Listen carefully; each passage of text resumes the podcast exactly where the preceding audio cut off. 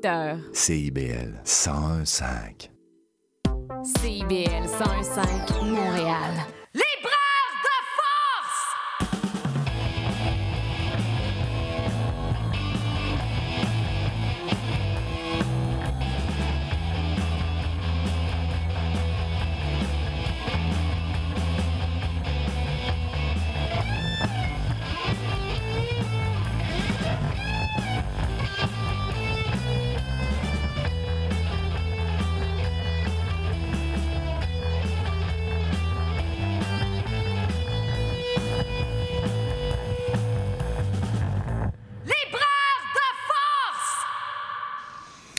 Bonsoir. Bonsoir Montréal et bienvenue à Libraire de Force, émission 259.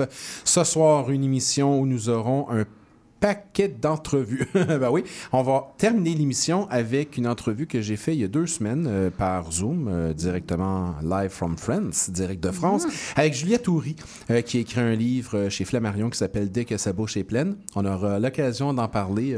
roman intéressant là, qui parle de plein de choses, d'inversion, de nourriture et de sexualité de dernière partie de l'émission, on aura l'occasion de parler avec, ou du moins d'entendre cette entrevue que j'ai faite avec elle il y a, ben quoi, deux semaines. Euh, en milieu de en plein milieu de l'émission, euh, je serai en entrevue avec Catherine Danjou, qui euh, vient de publier aux éditions Delbusso un recueil de poésie. On retourne toujours à Old Daughter. Ça ne parle pas tant de Old Daughter, mais ça parle de liens, d'attachement, de, de liens, de tissage, de détissage, tout ça. Il y a plein de sujets dans ce recueil de poésie. Donc, on aura une belle période pour parler avec Catherine Danjou. Et on commence l'émission un peu différemment avec une chronique. Et on commence, bien sûr, avec Valérie, hein? bien sûr, la chronique à Valérie.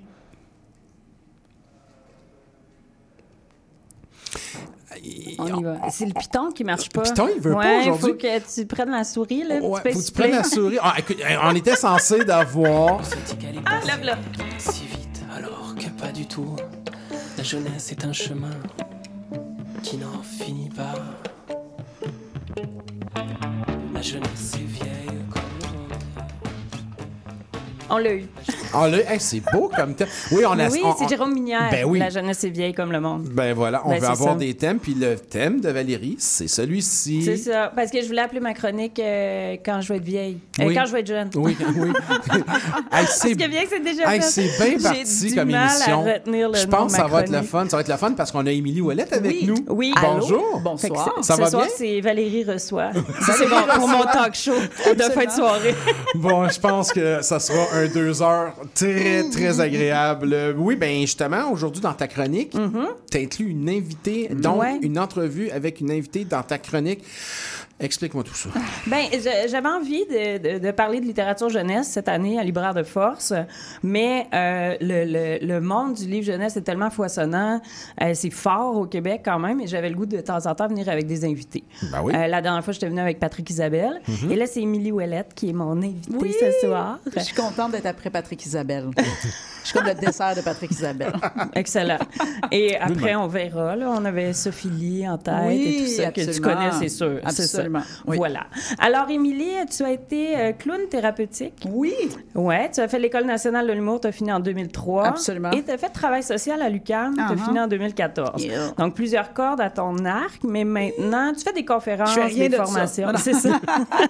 j'ai encore dans mon an qui n'ont pas été utiles. Mais non, c'est une blague. Mais tu fais des conférences, des Oui. formations, on va en parler peut-être un peu plus tard, mais euh, tu vis quand même un peu de ta plume Ben, peu d'autrice euh, et de scénariste. Absolument, mes enfants sont contents de manger. Euh, C'est un détail, hein? C'est un, ben, c'est un détail, mais c'est un détail important. Puis je, je- je suis contente de, de t'entendre. Parce que je pense vraiment que chaque chose que j'ai fait dans mon parcours a contribué à, à l'autrice et la scénariste que je suis en ce moment. tu sais. Parce que des fois, ça va pas être directement relié, mais tu sais. euh, puis clown thérapeutique, c'est vraiment quelque chose que j'ai fait pendant cinq ans puis que j'ai adoré faire. Euh, c'est quelque chose qui est très prenant aussi, là, tu sais, émotivement. À un moment donné, tu fais comme... ouf, tu- Mais ça t'aide à relativiser ta vie. J'ai toujours été tellement contente et privilégiée que mes enfants soient en santé. euh, on prend souvent ça par acquis, là, pour acquis. là, sais. Puis tu sais, quand ils tapent ses nerfs, puis que tous les Legos volent partout, puis que personne ne veut dormir, puis que, tu sais, des- pour vrai, c'est- des fois, je me rappelle, je fais comme, pour vrai, tu sais, il y a- il y, a- il y a tellement de familles qui prendraient ma place en C'est ce ça, moment. ils sont en santé, ils sont heureux. Exact. C'est ça. Mais c'est un, c'est un métier qui est extrêmement euh, important. C'est drôle, ce matin même, je lisais un, un- en fait un témoignage sur les réseaux sociaux de- de- d'une prof, euh, pas d'une prof, je mélange mes, mes- mes nouvelles, mais euh, d'une médecin qui avait vu à l'œuvre un clown avec beaucoup, beaucoup de préjugés, je dirais, parce que, tu sais, c'est vrai que les clowns, on peut avoir des préjugés euh, sur, puis surtout dans certaines situations délicates, mais qui, après avoir vu le clown en action, puis avoir vu le bien que ça avait fait, mettons, à l'enfant en particulier dans ce cas-là, euh, elle avait réalisé tout le bien, parce que, tu sais, ce qu'il faut comprendre, là, je le sais, pas une- je sais que tu voulais pas me parler tant de ça, mais tu m'as parti. Non, non, mais t'es euh, correct. tu Moi, j'ai préparé Allez. genre trois questions là, Ah, pour 45 euh, minutes parce que je euh, savais que tu savais que j'allais euh, parler. Mais j'allais dire, on avait des formations psychosociales. Tu sais, je veux dire, les- le clown thérapeutique, il y avait aussi cette affaire-là, là, une formation euh, en- psychosociale sur comment réagir dans telle situation, les traumas, le ci, ça. Fait que c'est pas juste arriver puis gonfler des ballons. Tu sais, c'était, on, on- quand on arrivait, on, on- rapidement, on était capable de voir qu'est-ce qui se passe, l'enfant Mm-hmm. est où. Puis c'est sûr qu'on teste, tu sais, puis par l'art, puis le clown, puis l'humour, on dédramatise, on réconforte, on fait tout. Mais ça, venait- ça vient de quelque part. Là. C'est pas juste euh, mon oncle André là, qui fait comme ben, moi, je ferais les enfants. Tu sais, c'est comme il y a d'autres choses derrière ça. Que- Ouais, il y avait une dimension euh, très sociale, euh, très Ben oui. euh, psychologique à ça. Absolument. Et, euh, mais sinon, on est là ouais, pour parler de tes Je livres. Ben, c'est ça. Fait qu'on a l'après qui a eu trois Oui, tomes. une trilogie. Euh, le, le- le dernier est sorti peut-être en... 2022. Merci. Et euh, il y a Fab, Oui. qui en a trois aussi. Pour l'instant, le quatrième sera au printemps. C'est ça. Le Fab, ça va se continuer, mais l'après, c'est fini. D'après, c'est fini. OK. Et il y a des livres... C'est les livres pour ados dont on va parler, puis Oui. surtout, mais je veux mentionner quand même des séries Oui. pour les tout petits. Oui. Donc, il y a Myriane, dont l'excellent titre Myriane aurait pu faire de grandes choses, mais elle a pété. Mais oui. Euh, alors, chez Les Malins. Absolument. Et euh, Morane, chez Québec Oui. Morane adore parler chez Québec Amérique. Puis tu sais, ça. Morane adore parler, c'est un premier lecteur que j'appelle. C'est vraiment là, à partir de, de, de préscolaire, là, que ça, sais, puis tout ça. Myriane, c'est... Puis, ah, mais attends, je peux hey, j'aime ça, flasher, parce que je suis tellement fière. Morane, Morane est finaliste au prix des libraires du Québec. Félicitations. C'est ce que j'allais mentionner. Tu le savais, Ben hein? oui. Ça, là, pour vrai, c'est tellement une reconnaissance. Parce que Mais le prix oui. des libraires, il faut que j'explique. Je sais que les gens. Il y a plusieurs prix en littérature. Oui. OK? Mais Oui. le prix des libraires, c'est qu'on ne peut pas soumettre. Euh, tu sais, on- moi, ma maison d'édition ou les auteurs, on peut pas soumettre, euh, tu sais, on peut pas s'inscrire, dire, Hey, on s'inscrit, puis voilà, on veut que, euh, tu sais, tout- non, c'est, donc c'est les libraires qui se regroupent en comité. Mm-hmm. Moi, je pense que c'est une secte, là, mais. C'est un peu obscur par moment. Mike pourrait nous en dire plus. C'est un peu obscur, il y a des chandelles. puis, C'est ça, euh, ouais. exact. Mais non, mais c'est ça qui est le fun, c'est que c'est tous les libraires du Québec Ouais. qui vont avoir, donc il y a des comités quand même, puis Oui. qui vont faire une première sélection. Puis là, quand tu es sur la première sélection, c'est la liste préliminaire. Puis là, après ça, de cette sélection-là, la moitié part. Tu sais, qu'il y a la- On de chaque élimine catégorie. déjà. On élimine déjà la moitié. Oui. Et là, on est rendu comme en finale. Pour moi, là, dans le sens que là, on a appris que Morane était là. Fait que là, maintenant, là, par exemple, je, sais- je pense que là, tous les libraires votent. Oui. C'est ça. Bon. Exactement. Fait que, tu sais, c'est- Puis- c'est- c'est- c'est- oui, c'est ça, puis c'est la reconnaissance, parce que comme on peut pas le soumettre, tu sais, le fait d'être choisi, Mhm, d'être tu fais, choisi. wow, tu sais, pour vrai, par des libraires, par des personnes qui sont sur le terrain, qui, qui, qui sont avec les lecteurs et les lectrices, puis qui voient, tu sais, euh, ce qui s'en vient. Fait que bref, je voulais juste flasher que, que est en ce moment Mais finaliste. c'est un très beau flash et on te félicite euh, pour Ouais. ça. Ben, merci. Ouais. Félicitations. Et Ouais. sinon, pour l'après Fab, c'est aux éditions Petit A. Faudrait Exactement. pas les oublier parce que pour euh, Ben non. 6, 7, 8, euh, 12 000 livres, euh, Oui. fait confiance quand même. Oui. Et ils t'ont fait confiance avec euh, l'après 1. Ouais. Euh, l'après, c'est. Je vais résumer ça grossièrement. Donc, il y a une pandémie mondiale qui tue Ouais. tous les adultes et les ados se retrouvent seuls. Exact. Et ça a été un livre que tu as commencé à écrire pendant Oui. la pandémie. Oui. Et ça a commencé sur Instagram. Ben- J'aimerais ça que tu nous racontes cette histoire-là parce que c'est tellement beau. J'adore. Puis, tu sais, moi, pour moi, les livres, c'est comme les enfants. Je pourrais pas te dire c'est quel mon préféré ou pas. Tu sais, euh, ils sont tous différents, mais apportent toutes des choses. Mais l'après va toujours avoir cette place-là spéciale parce que l'après n'était pas censé exister. C'était pas dans un plan d'écriture pour moi. C'était pas. euh, Sauf que la pandémie arrive en 2020. Puis l'histoire, moi, c'est que j'avais écrit un livre euh, pour ad- un livre vieillesse, je vais l'appeler de même. Moi, je dis les livres jeunesse, il y a des livres vieillesse. Fait que mon, euh, mon livre euh, vieillesse, c'était aussi aux éditions de la semaine, en fait, qui est sous la bannière des éditions de l'homme. Ça s'appelle Ma tribu. Hey, c'est le plus long, long, long au monde entier. Pour vrai, là, Je- à l'époque, je savais pas qu'il fallait être efficace. Faire tout Alors attention, le titre, c'est Ma tribu, le portrait. Corrosif, bienveillant et sans cliché d'une famille comme la vôtre. J'ai. C'est un peu long, mais c'est correct. On résume à ma tribu, euh, en général. Puis c'est un livre humoristique sur la vie parentale, tout ça, qui se rapprochait de mon spectacle La coucher de rire, tout ça. Fait que bref, quand euh, euh, l'éditrice, elle me dit, on- donc on publie le livre, tu en 2019, je fais le salon du livre, tout ça, puis elle dit, hey, on aimerait ça vraiment partir du jeunesse, puis il me semble, tu sais, que ça marcherait, t'aimerais ça? Puis là, moi, je fais comme, c'est sûr que oui, c'est sûr que oui, parce que moi, dans une autre vie, j'ai travaillé aussi en maison de jeunes, j'ai travaillé auprès des ados, j'ai travaillé, tu sais, fait que pour vrai, les ados, j'ai tout le temps trippé. euh, c'est un public que j'adore, puis c'est des gens dans la société que j'adore aussi. Ben, tu sais, t'es enseignante. Mais oui, euh, mais au ils sont, second- trop, ils sont trop importants pour. euh, tu Imagine les gens qui ne vivent pas avec des ados au ça. quotidien. Pour vrai, là. il leur manque un petit quelque chose. Ah, ou il leur pas. manque. Non. Ben, non, il- dans le sens, parce que, attends, mais je vais m'expliquer, parce que pour commencer, là, les ados sont très ostratisés par la, par la société, en partant. Les ados, je pense que l'affaire, c'est qu'ils puent plus que les enfants, mais ils sont moins cute que les enfants. Tu sais, parce qu'un bébé, plein- une couche pleine d'un bébé. Oh non, ça sent pas bon. Ça sent pas bon. Mais c'est cute. Oui. Alors que l'ado, des fois, tu peux avoir la même odeur, mais. Mais, ah, il- Tu comprends? Mais il est pas cute, c'est il ça. cute, Il est pas non. cute. Mais on grandit tout croche, Mais puis oui. tu sais, puis c'est ça. Fait que, mais tu sais, ils sont les émotions dans le tapis, Mm-hmm. euh, le- le- les champs, pour vrai, là, tous les changements qu'ils vivent, ils se comprennent plus eux-mêmes. Moi, j'ai tellement d'empathie. Bref, là, je le sais, je débat. Tu, tu vois, t'auras même pas, tu te Non, mais même pas c'est la, c'est la bonne affaire, mais je pense que, ben, tu on va y aller. Ah, Fab oui. 3, tu le cites au début, là. Tu cites Absolument. euh, la YouTubeuse euh, Absolument, Charlie. ouais. Et moi, je ne connais rien aux YouTubers, là. Je suis Oui. vraiment, tout est vraiment bonne dans tes réseaux sociaux. Ben, Mais elle dit à toi qui ne comprends pas toujours quand tu vieillis, sache qu'un jour tu ne comprendras pas plus, mais tu seras adulte. euh, voilà. Et c'est tellement vrai. Tu sais, ça passe. Parce qu'on se souvient de notre adolescence, puis on comprend pas non plus comment on est passé à travers de cette période tellement chaotique. Ouais. Mais en même temps, c'est ce qui nous définit beaucoup comme adultes. Mm-hmm. C'est là une période très marquante. Tout le monde va retourner à sa première peine d'amour, à son premier, tu sais, à ce qui se passe dans l'adolescence. Fait que bref, encore une fois, j'ai dévié, mais je me ramène. Euh, donc, quand la pandémie arrive, euh, moi, j'avais eu, juste avant, j'avais eu l'idée de Fab. Moi, je suis euh, dans le temps des fêtes, je réfléchis à ça, puis je fais, ah, l'impro, c'est sûr, parce que moi, j'ai fait de l'impro toute ma vie. Je fais, c'est sûr, non, non. Fait que là, début, euh, début janvier, je, je- vais rencontrer mon éditrice, j'y propose l'idée de Fab, elle fait let's go, on embarque, génial. Mais là, mars 2020 arrive, donc deux mois après, et la pandémie a fait stop, stop, stop, arrête d'écrire. On sait même, on sait même plus là. On va On sait pas qu'est-ce qui va se passer, idée. ça. Fait que moi, j'étais scénariste déjà à la base, fait que toutes les productions, tout, tout, tout, comme tout le monde, arrête. Fait que là, je me retrouve à la maison avec mes enfants. Au début, j'étais bien naïve, je me dis deux semaines, ça va être réglé. là. Je, sais- pas pourquoi je pensais ça. Mais, euh, mais là, à un moment donné, le stress est arrivé. Euh, je savais pas trop comment dealer avec ça, puis moi, j'utilise beaucoup l'écriture pour euh, gérer mes sentiments. tout ça. Fait que là, puis moi, je, je suis humoriste à la base. Fait que, tu sais, moi, tout ce que j'écrivais, c'est très humoristique, que ce soit à la télé, écrire pour les autres, écrire tout ça. Et là, je savais que j'avais envie d'écrire, mais que je voulais pas que ce soit humoristique. J'ai juste ça. Faut juste garder ça en tête. J'ai le flash de je vais écrire quelque chose pour essayer de libérer mes émotions de stress, tout ça. Mais j'ai pas d'idée, j'ai pas de flash. À un moment donné, on est quelques jours ou semaines plus tard, puis on, ma plus vieille euh, décide, euh, on décide d'aller prendre une marche dehors. Tu sais, il- quand on se dit on est comme à, à- on est à deux, euh, deux mètres de distance, on dit mais là dehors on peut prendre une marche, on va prendre une marche. Et, euh, et là à un moment donné elle se met à pleurer, là, littéralement en plein milieu du trottoir. Puis je dis, qu'est-ce qu'il y a? Puis là elle a fait ben quand est-ce que tu vas mourir? Tu sais, Puis là moi je suis mais voyons, j'ai pas mis ça dans mon agenda cette semaine, mais je pense.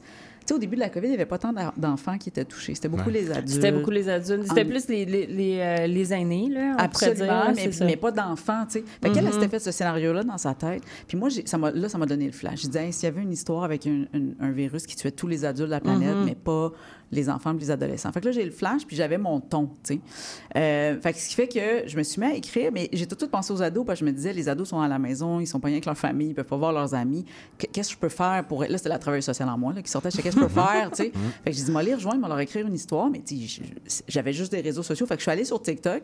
C'est vraiment sur TikTok et sur Instagram Ouais, sur Instagram. Oui, mais c'est sur TikTok que j'ai parti le bal, en fait, en disant, je vais t'écrire une histoire, viens me rejoindre sur Instagram, je vais être en direct, tout ça. Fait que, écoute, tout de suite, là, des milliers, là. C'était tout de suite des Aïe, milliers aïe, de hein. jeunes qui ont embarqué. Puis ce que je faisais, c'est que j'écrivais un chapitre par jour. Puis à tous les jours, j'étais en direct avec eux sur Instagram. Puis on parlait du chapitre de la veille, puis on parlait du chapitre qui s'en venait. Fait qu'on on était comme...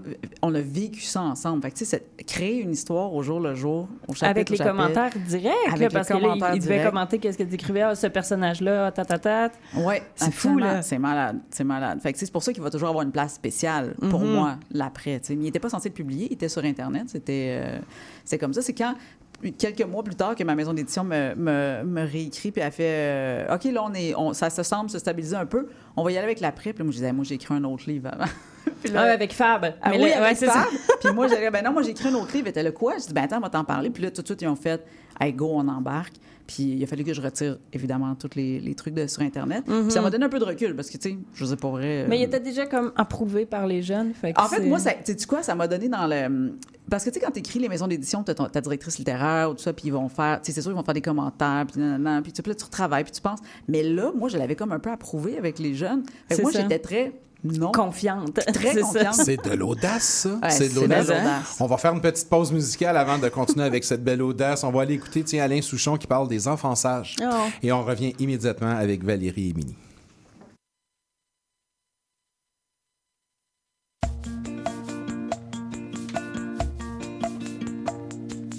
Les enfants sages vont en voyage mercredi dans les livres d'images. Ils s'aventurent dans les gravures autant que dans les pots de confiture.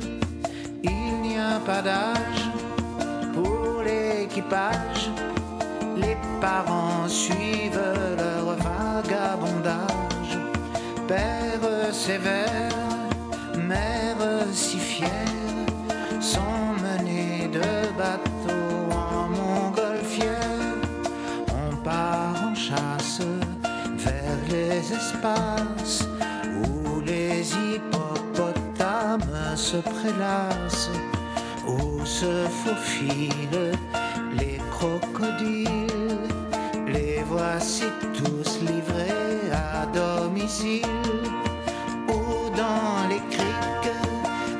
des Amériques. On cherche encore les trésors chimériques. Les vieux corsaires sont nécessaires autant que les gâteaux d'anniversaire. L'Ouest est sauvage à chaque page. On se bat proprement sans bavardage quand il s'évade loin des ruades. Le shérif goûte un peu de marmelade. Les demoiselles qui sont plus frêles aiment plutôt les récits en dentelle. Les héroïnes de la divine comtesse de Ségur, Nérostopchine. Planètes de loin nous guettent. Quand les martiens feront-ils place nette? Comme des squales vers les étoiles. Les hommes mettront-ils un jour les voiles? Les mers, les terres et leurs cratères nous cachent aussi bien d'autres Ma tante Ursule s'émerveille au roman de Verne Jules. Les enfants sages vont en voyage le mercredi dans les livres d'images. Ils s'aventurent dans les gravures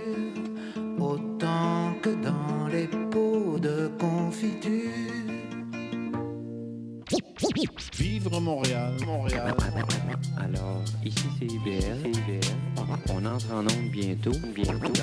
Dans 5 minutes. CIBL 105 au cœur de Montréal. On se dit qu'elle est passée si vite, alors que pas du tout. La jeunesse est un chemin qui n'en finit pas.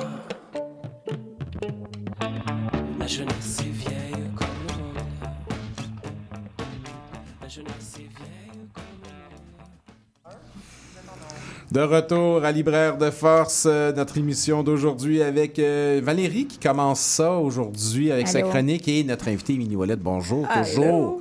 On était en train de départager qu'est-ce qui avait été écrit pendant la pandémie, Oui. qu'est-ce qui a été publié, qu'est-ce qu'on a retiré de TikTok et d'Instagram, parce que finalement, on avait décidé de publier.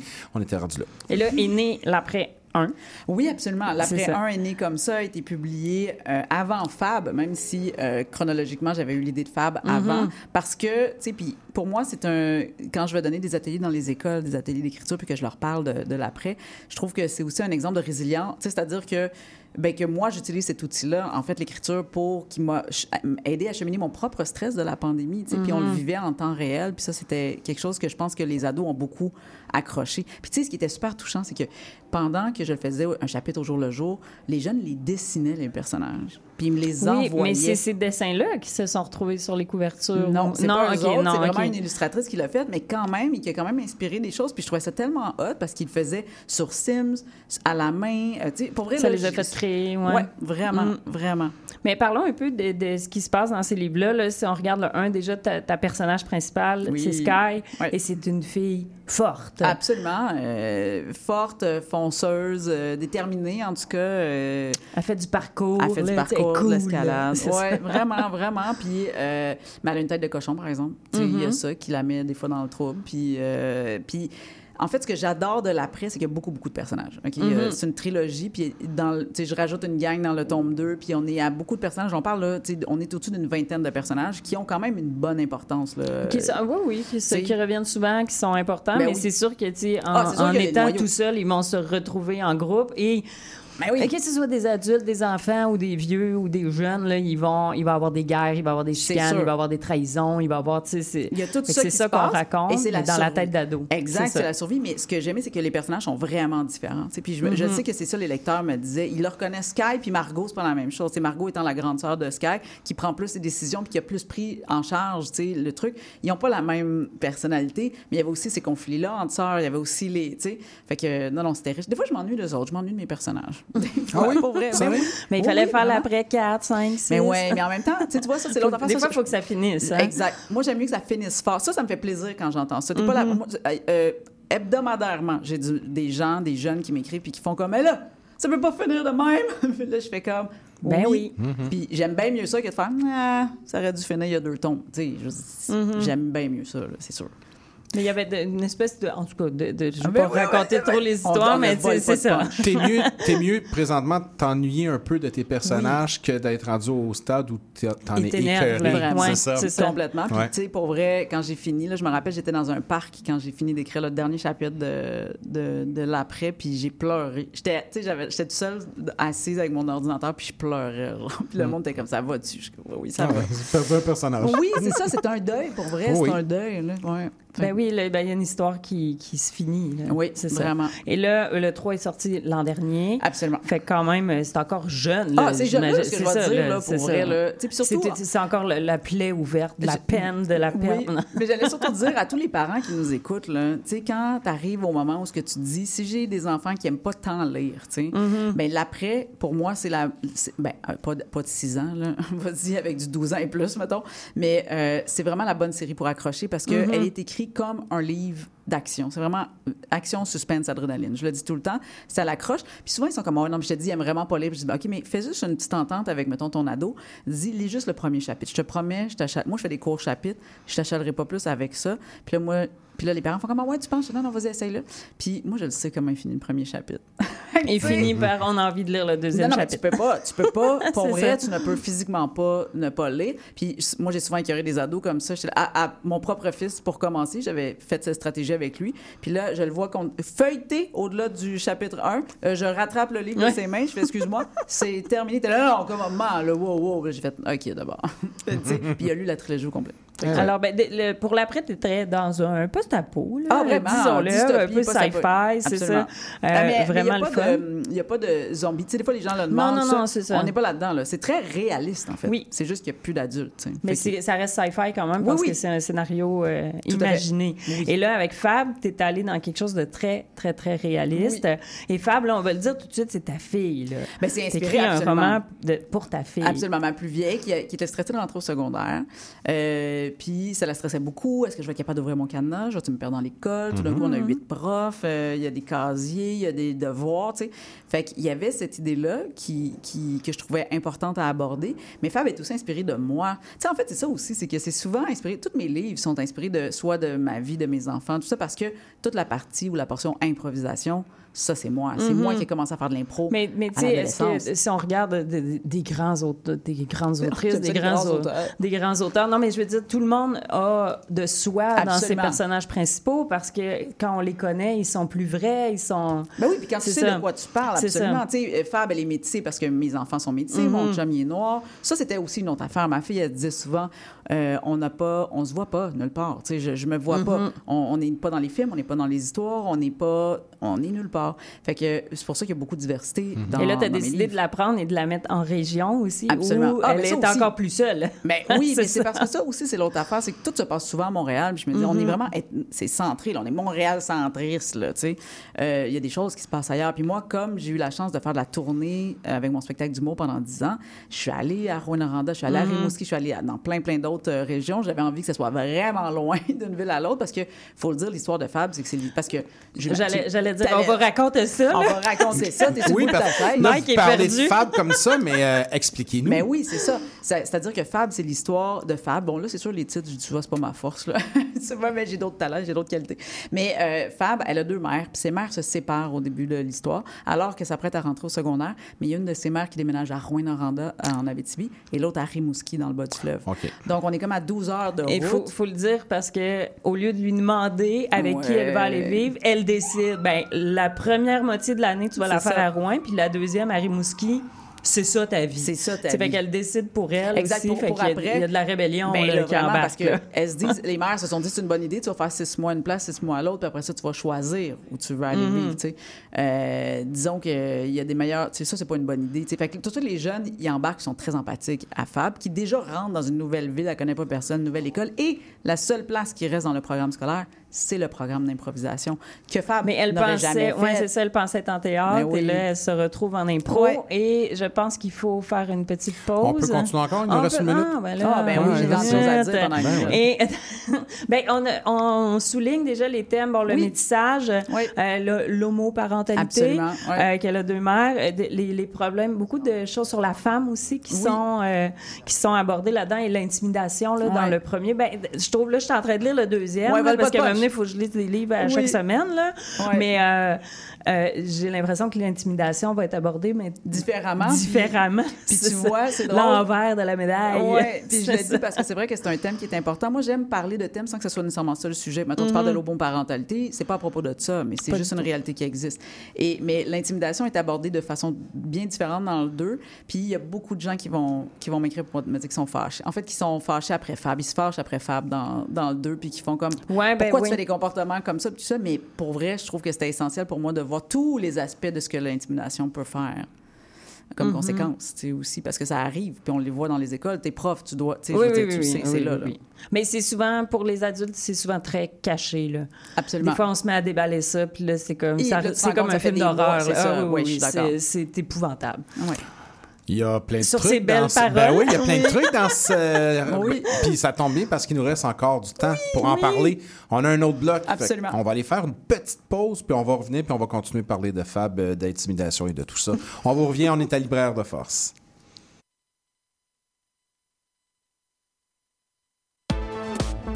CIBL 105 Montréal. À la SAQ, on est tellement fiers des produits d'ici qu'on veut que tout le monde puisse en profiter. C'est pour ça que de jeudi à dimanche, lorsque vous achetez deux produits du Québec, on vous donne 15 fois plus de points Inspire. Voilà une bonne raison de découvrir les produits Origine Québec, préparés au Québec et embouteillés au Québec. Consultez votre infolettre ou votre appli ou parlez avec un conseiller et mettez du Québec dans vos choix. SAQ, le goût de partager. 18 ans et plus, détails sur SAQ.com. Le droit à la vie. Le droit à la liberté d'expression. Le droit à la non-discrimination. Le droit à l'éducation. Si les droits humains ne sont pas défendus, ils risquent de disparaître. Rendez-vous sur amnesty.ca pour écrire des messages de solidarité en soutien aux personnes dont les droits sont bafoués. Parce qu'écrire, ça libère. Salut, ici Danny Placard. Vous écoutez CIBL 1015 à Montréal.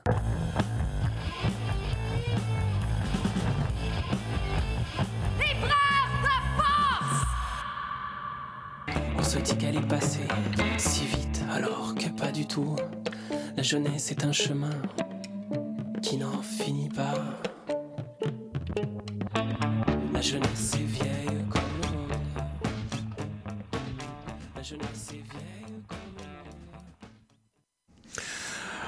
De retour avec Émilie Ouellette et avec Valérie, et on parle encore de ce roman Fable. Là, on était rendu, on parlait du deuxième tome. Absolument. Là, on, on parlait du, du- Il y a trois tomes qui sont sortis. D'accord. Dans le premier tome, on la suit à Rouen-Noranda. Dans le deuxième, on la suit à Rimouski, Mhm. où elle va. Tu sais, il faut qu'elle recommence quand même d'une fois à l'autre, nouvelle école, connaît pas Mhm. personne, tout ça. Dans le troisième tome, c'est l'été. Puis là, il faut qu'elle choisisse. Là, il faut qu'elle fasse son choix de où est-ce qu'elle va vivre. Puis là, moi, je le sais, mais je vous le dirai pas. Ben là, c'est ça, je vais être rendu là en fin de semaine. ça. là, fait que- Puis, euh, puis là, le quatrième sort au printemps. Puis, tu sais, l'idée avec Fab, pour moi, mon souhait, c'est de la rendre jusqu'en secondaire 5. tu sais. Puis ça, Ah c'est vraiment trippant parce que là, les jeunes qui commencent à lire en secondaire 1, 2, ben, ils la suivent. Ils vont pouvoir la suivre. J'imagine, ben là, j'imagine que dans ta tête, les thèmes vont euh, devenir un peu plus matures à chaque fois. Absolument. l'écriture va, va changer un petit peu Ben, tu sais, pour le euh, personnage suivre ton lectorat. C'est ça, le personnage vieillit. Ça, c'est cool quand même. C'est le fun. euh, J'aime. C'est ça que. Puis, est inspirée de ma fille un peu, puis ma fille vieillit aussi. Mhm. Fait que, tu sais, c'est comme. Je Pourquoi le, pas? Je le vois se déployer aussi, Mhm. là, devant moi. Euh, pour euh, Fab, il y a quand même un volet très intéressant parce que Fab s'intéresse à l'improvisation. Oui. Et là, tu nous as décortiqué ça. C'est vraiment le. Ça donne le goût de faire de l'impro. Oui. Même si. Vraiment? Parce que tu décortiques vraiment comment ça marche, les Oui. thèmes, parce qu'elle apprend à faire de l'impro. Et puis, euh, comment elle crée ses idées, puis tout ça, parce qu'elle voulait s'en aller en création littéraire. Et finalement, elle découvre que par là, elle, peut, aussi, c'est Puis ça. Elle, elle a un très bon sens de la répartie. Fab. Oui, oui, oui. Tu sais, dans le sens que, chose qu'elle savait pas tant, je veux dire qu'elle l'utilisait peut-être avec ses amis, tout ça, mais là, elle découvre qu'en improvisation, c'est ça aussi, c'est, qu'elle se découvre, elle s'affirme, elle Mhm. s'assume. Puis moi, l'improvisation ado, puis même encore aujourd'hui, j'en fais, eh, c'est, ça l'a changé ma vie. Tu sais, parce que moi, je pas une, je n'ai jamais faire du sport, mais je veux dire, c'était pas, euh, j'avais l'esprit d'équipe, mettons. C'est ça que je faisais. Mais tu sais, l'impro, quand tu, quand tu te déploies dans quelque chose que tu sais que tu as du talent, c'est le Mhm. fun. Puis Fab, c'est ce qu'elle découvre. Puis on- donc, je fais découvrir le lecteur avec. Puis pour vrai, il y a plein de profs qui m'ont écrit après en disant à partir de Fab, on a commencé à faire de l'impro. Ouais, c'est ça, parce que c'est vraiment, c'est vraiment un beau manuel euh, de la petite improvisatrice. Oui. vraiment le fun, très bien réussi. Ouais. Fait que là, on va aux éditions Petit Homme, Absolument. et là, c'est Fab et l'après, trois tomes chacun, ça va bien. Le quatrième de Fab au Yes. printemps. Et là, on avait envie avec Mike de parler du Salon du Livre, Oui. parce que tu viens de vivre un Salon du Livre différent à Oui. cause des grèves des enseignants. Et là, il n'y a pas eu de sortie scolaire. Mhm. As-tu eu un peu peur avant peur. de dire... Ben, Mais là, ils viendront pas, les jeunes, voir mes livres? C'est sûr, parce que, tu sais, quand tu fais du jeunesse, les journées scolaires sont vraiment importantes Ben parce oui. que tu rencontres tellement... En fait, c'est tellement le fun parce que tu rencontres tes lecteurs, Mhm. tout ça. Fait qu'on savait vraiment pas à quoi s'attendre. Le début, mercredi, on était très fébrile. On est rentré dans le salon du livre parce que, tu sais, nous, on arrive avant que le salon rouvre, puis on savait vraiment pas. Et finalement, finalement un déferlement. non, mais je pense que le salon du Ça a livre... été l'activité à faire avec les enfants, Mais finalement. le Salon du Livre a eu aussi une bonne initiative de rendre ça gratuit, tu sais, à tous les accompagnateurs qui accompagnaient euh, de enfants, puis les Ah, enfants de 16 ans et moins. Oui. Ouais, c'était Ouais, gratuit. En fait, lorsqu'on a vu que le- la grève était en même temps que le salon, Ouais. les gens du Salon du Livre ont beaucoup cogité, se sont dit qu'est-ce qu'on peut faire, puis ils ont pris la décision, très bonne décision, Oui. d'inviter Si tu les viens avec un enfants.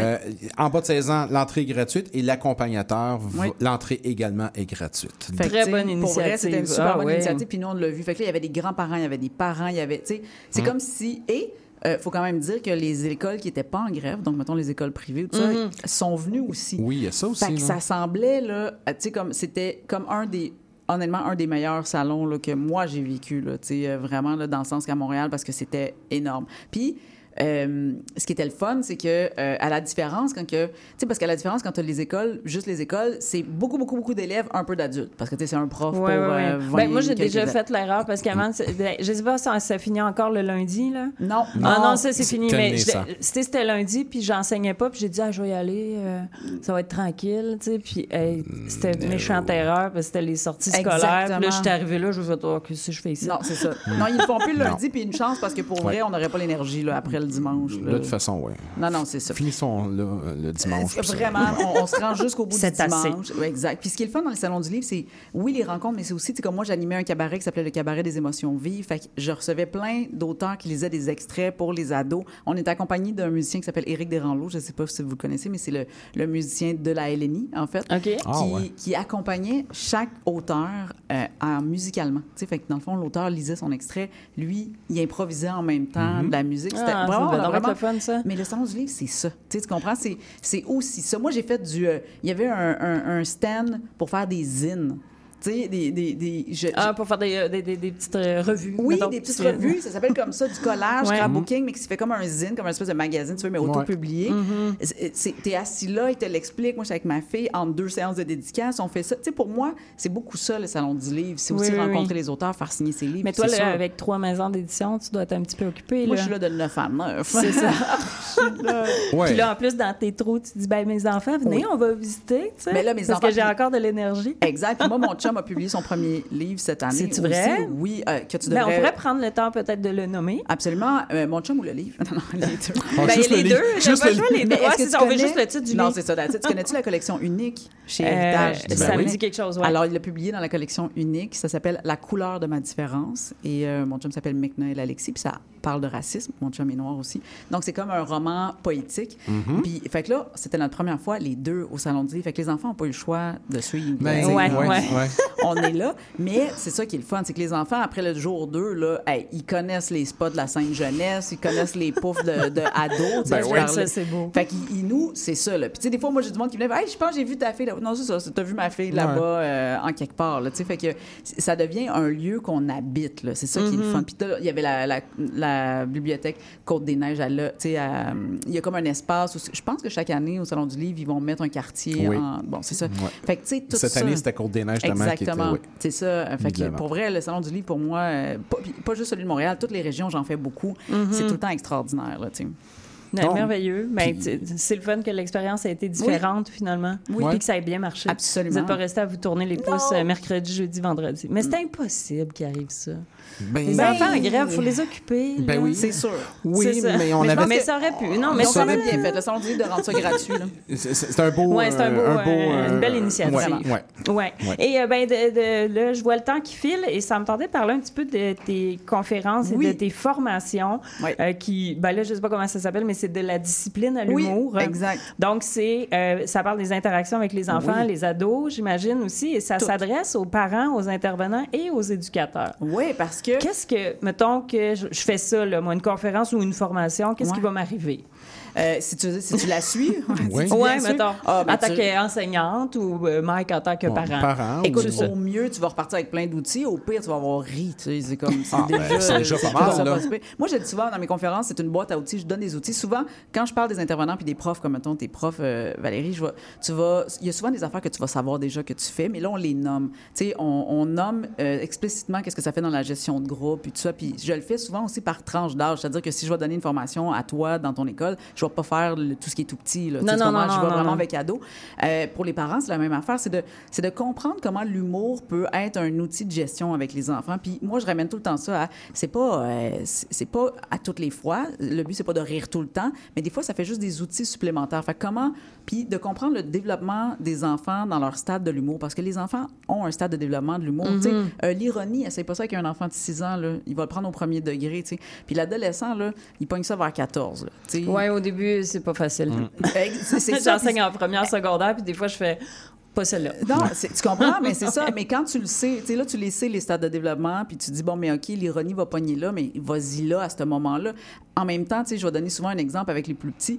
Euh, nous, ce qui nous fait rire, en général, les adultes, c'est le- le- l'effet de surprise. C'est ça qui nous fait rire. Tu- tu, tu me comptes une joke, le punch, je m'en attendais pas, je ris, je suis crampé. Mais pour les enfants, c'est pas tant l'effet de surprise ou le punch qui les fait rire, c'est l'anticipation de savoir ce qui s'en vient. C'est pour ça que chez les tout petits, la répétition est tellement drôle, puis ils vont toujours te faire encore, encore. Puis là, toi, t'es comme, Ben, moi, je suis de te lire la même phrase. Mais tu sais, quand tu connais les développements de l'humour chez les enfants ou chez les adolescents, pour moi, je trouve que ça donne juste plus d'outils pour savoir comment. Parce qu'on le sait que, mettons, en enseignement, la rétention des apprentissages, elle est nettement mieux quand les choses sont apprises avec humour. Tu sais, Il y a eu une étude qui a été faite, j'en parle de cette étude-là dans la conférence, où euh, on parle d'un d'un taux de 70 là, de rétention plus grand quand on a appris avec humour que quand on l'a pas appris avec humour, tu sais. Fait que bref, ça aide. Et ça m'intrigue, ces conférences-là, comment les professionnels, comment les professeurs Ben, peuvent les avoir? Sur mon site, sur mon site internet, emiliewallet.com, toutes les infos sont là. Euh, souvent, ça va être les professionnels qui vont venir me chercher puis ils vont le faire comme ça pour un centre de service scolaire Mhm. ou tout ça.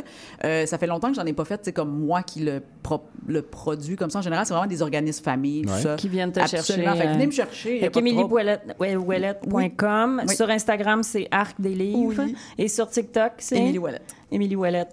Hey, merci beaucoup. Ben, merci merci, beaucoup. Émilie Merci. Émilie, d'être venue. C'est vraiment plaisir. le fun. Merci, Valérie. Est-ce que je répète un peu ces livres Oui, ou on n'a pas le temps? OK. Oui, t'as le temps. Fait que pour les tout petits, c'est Myriane et Morane. Et là, tu tu as juste le droit de répondre par oui ou par non. Est-ce que ce sont aussi des livres dont les personnages sont tes enfants? Oui, pour Myriam. OK.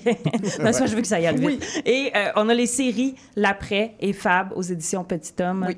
Euh, et il y a 1, 2, 3 pour l'après, 1, 2, 3, 4 bientôt pour Fab. Et c'est pas fini. Et Fab, pas fini. ça continue. Et j'imagine qu'il y aura plein d'autres projets Absolument. dans ta tête et partout. Oui. Et là, il y a le livre de ton conjoint. C'est toi qui le répètes. La parce couleur que- de ma différence de McNeil Alexis au euh, la collection unique chez Héritage. Voilà. Et des conférences, des formations. On passe par ton site Exact. web. On a, on a fait le tour. On a fait le tour. Voilà. On c'est t'a bien, ça. on t'a bien mise en Absolument, valeur. merci beaucoup. C'est un beau wrap-up, ça. C'est génial. Hey, merci beaucoup. Merci. On va aller écouter, nous, une petite chanson avant de retrouver Catherine Nanjou. Tiens, on va aller écouter Marion Rampal, Tissé, et on revient immédiatement après.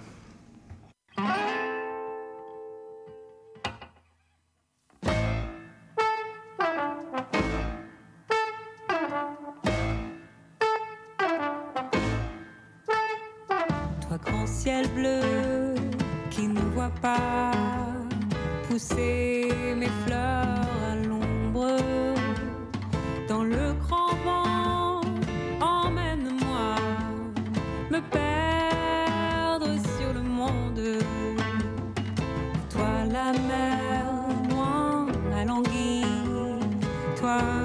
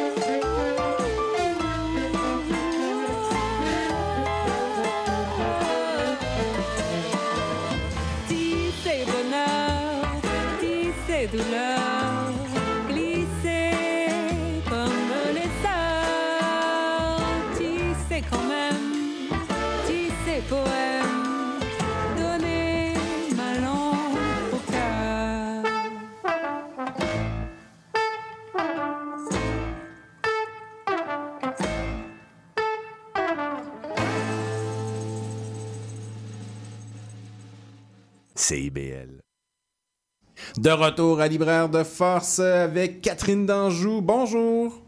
Allô? Ça va bien? Ça va super bien. Je suis très contente d'être avec vous ce soir. Ah ben, on est super content de t'avoir avec nous pour parler de ce recueil de poésie chez euh, Delbusso Éditeur. On retourne toujours à Old Archer. Euh, ma première question, est-ce qu'on y va souvent, Old Archer? on y va pas tant que ça. Euh, Ah. Mais euh, ce que j'aimais dans le titre, en fait, c'est qu'il y a une belle dualité. Euh, pour, la petite histoire, c'est une collègue qui avait dit cette phrase-là, puis je trouvais que à la fois ça, ça apportait le rêve, c'est l'idée du voyage, la plage, le soleil. Puis il y avait quelque chose d'un peu lourd avec le verbe retourner. On retourne toujours, c'est comme une fatalité. Je trouvais que ça apportait bien mon projet, là, un travail en fait de l'entre-deux, du, du plaisir puis des choses un peu plus difficiles. Ouais, effectivement, quand j'ai vu euh, le titre au début, je me suis dit, ah tiens, quel titre un peu particulier euh, pour un recueil de poésie. Plongeons dedans. Bon, voilà. Plongeons dedans. plongeons dedans. Et là, j'ai découvert plein de trucs, plein d'allusions, plein de références, plein d'images également. Puis après, en revenant au titre, je me suis dit, ah oui, effectivement, il y a euh, ce, genre. Old Orchard, c'est un genre de lieu euh, où. Peut-être moins souvent de nos jours, mais il fut un temps où c'était le lieu des vacances. Euh, tout, tout le monde retournait à Old Orchard. Euh, certains avec un large plaisir, certains avec, euh, je dirais, plus un genre de- d'obligation. Genre, on va aller, où c'est vous allez cette année? Bon, on va aller à Old Orchard. On va pas à d'autres places. C'est toujours la même place. Puis j'ai l'impression que dans le recueil, on retrouve un peu ce, ce- ce- ce sentiment de lassitude. Ouais, ben en fait, c'est surtout tout à fait là, je voulais je voulais bien qu'on le montre parce que je trouve qu'on est euh, y a une condition d'être heureux présentement, c'est très mis en valeur. Je pense qu'il faut être heureux dans la vie là. Mhm. Mais je pense qu'il faut questionner ça aussi, puis de pas voir chaque lassitude justement chaque difficulté comme nécessairement euh, un point de confrontation, un moment où il faut se remettre entièrement en question.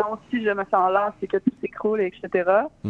Puis fait que ce travail-là, euh, je le voyais aussi comme une résistance, puis je le- la narratrice en parle dans le recueil, c'est re- rester soi, euh, garder cette identité-là, cette envie justement d'ouvrir, d'aller, de voyager, mettons, d'aller à- à Old Orchard, mais d'accueillir cette lassitude-là, non pas comme une fatalité, mais comme quelque chose qui nous accompagne, puis auquel on décide soit de réagir fortement, ou de juste dire bon ben aujourd'hui c'est une journée plus lasse, c'est une journée plus difficile, puis c'est correct. C'est un peu de travailler le correct.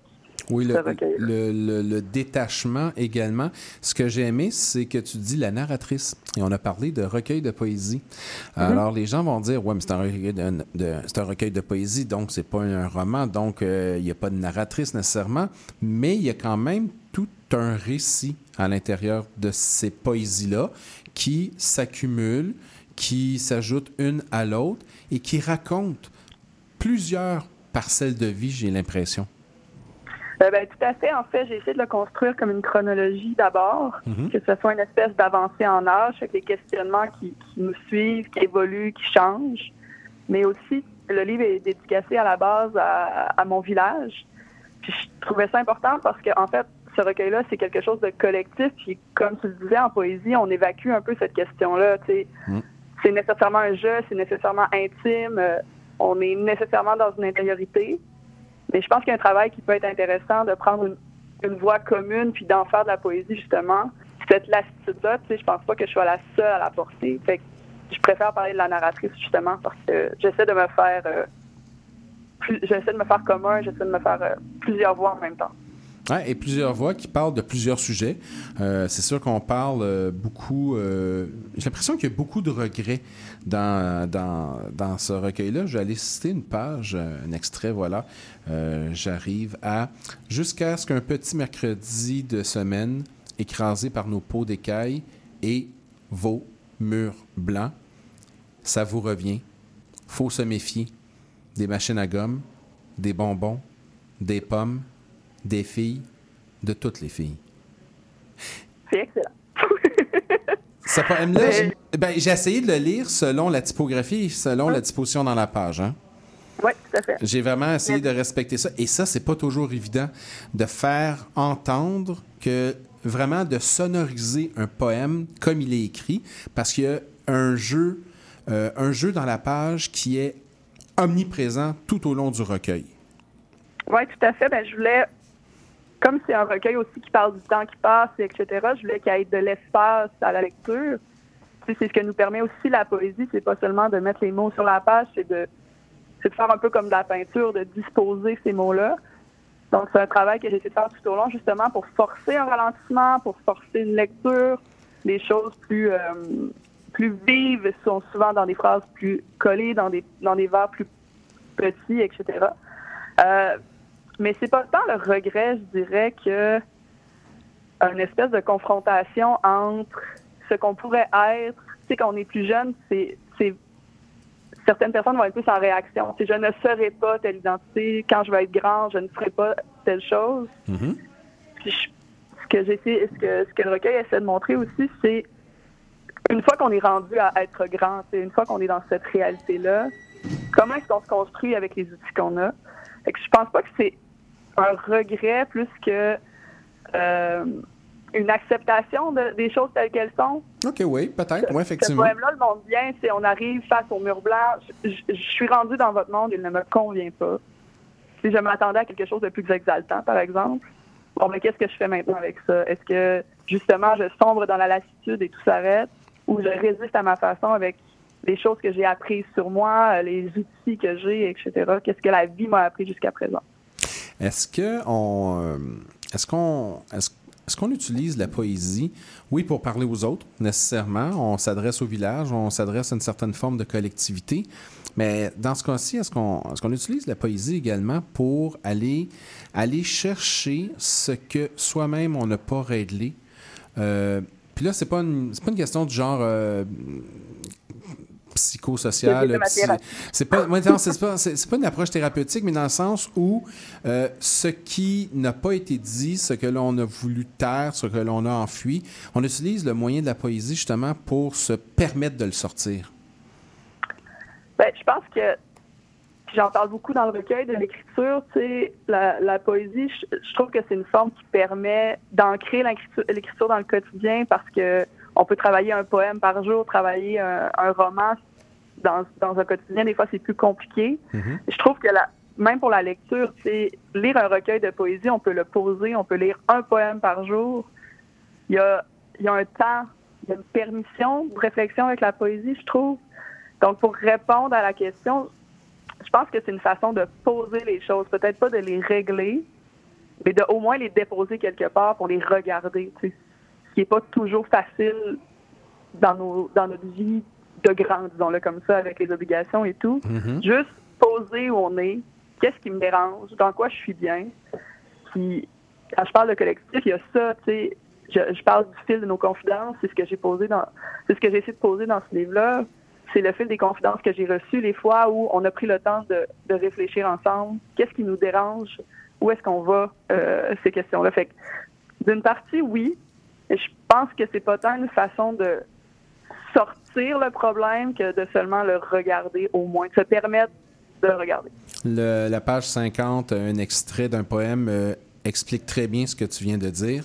Enfiroipé dans l'écoulement des jours, la suite chronophage des Il faut pas le choix s'étend et s'accorde, mes dernières puffs d'air. On ressent exactement cette notion-là, ce besoin d'air, ce besoin de ne pas s'étouffer soi-même. Puis j'ai l'impression que, entre autres, le jeu dans la page, le fait que les lignes ne soient, les, les- les mots soient répartis un peu partout, c'est justement de vouloir aérer, donner, euh, donner une dynamique aussi à la lecture. Ça m'oblige à jouer dans la page quand je regarde les mots. Même par moments, je me disais, est-ce que je dois lire à gauche, à droite, avant? Est-ce qu'elle euh, m'oblige à lire d'un côté ou de l'autre? Il y a un travail qui a été fait. Si, euh, si l'exercice vous plaît, euh, de se consacrer juste à un côté ou à l'autre de la page, il y, a un, il y a un sens qui peut être dégagé, disons-le comme ça. Puis Mhm. souvent, euh, une parole, la parole plus qui remet un peu plus en question va être à droite ou la, la phrase un peu plus dérangeante. Parce que tant, tant qu'il y a à dire des choses un peu dérangeantes, aussi, aussi bien qu'elles soient évidentes. Oui. Donc, c'est ça. Puis, c'était aussi que j'entendais cette voix-là.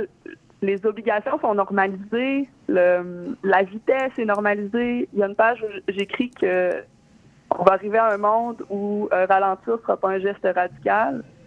C'est un peu le travail aussi de ce recueil-là, de, de montrer ces paroles-là qui, qui nous rappelle qu'il faut aller vite, qu'il faut que, que la journée doit se dérouler selon un horaire précis, etc.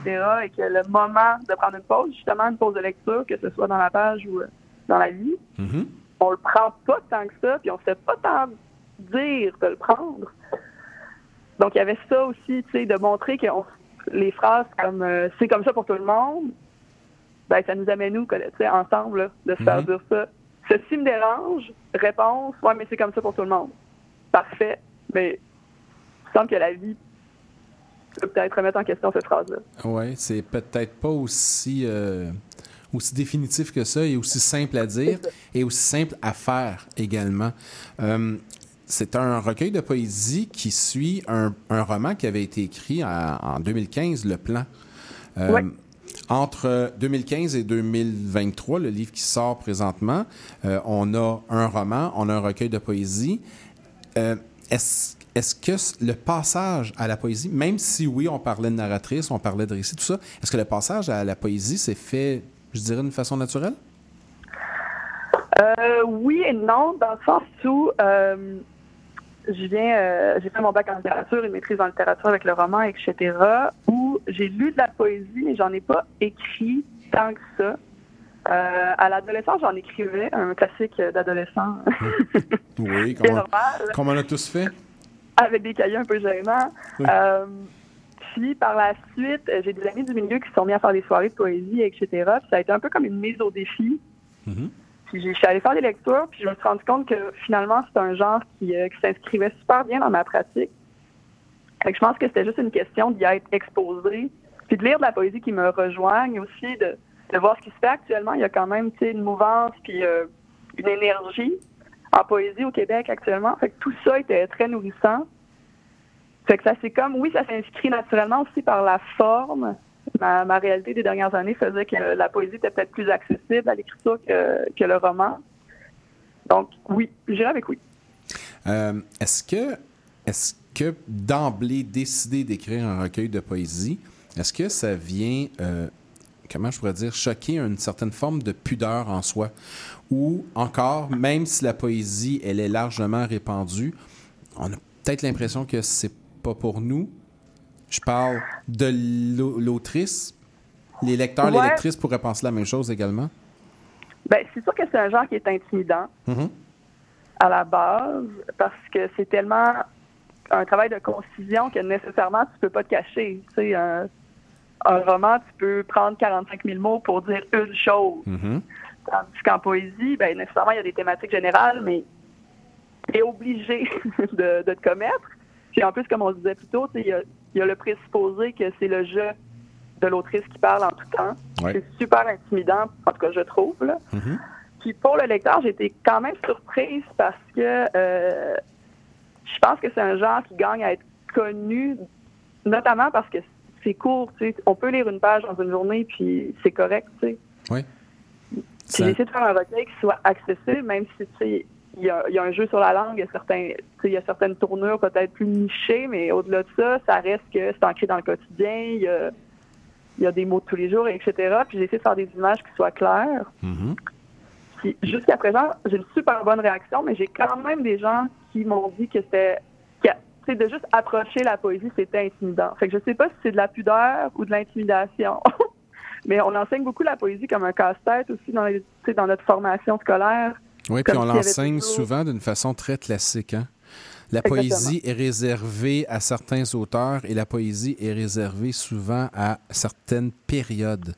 Et même si elle se fait aujourd'hui, on a l'impression étonnamment qu'elle est moins accessible aujourd'hui. J'ai- J'aime ça, cette réflexion-là qu'on a sur la poésie. On va aller faire, Catherine Danjou, on va aller faire une petite pause, toute simple. On va revenir. Je veux qu'on continue à parler de lecture de poésie et de ce recueil. On retourne toujours à Old Archer. Ça sera pas long, on fait une pause et on revient. Avec plaisir.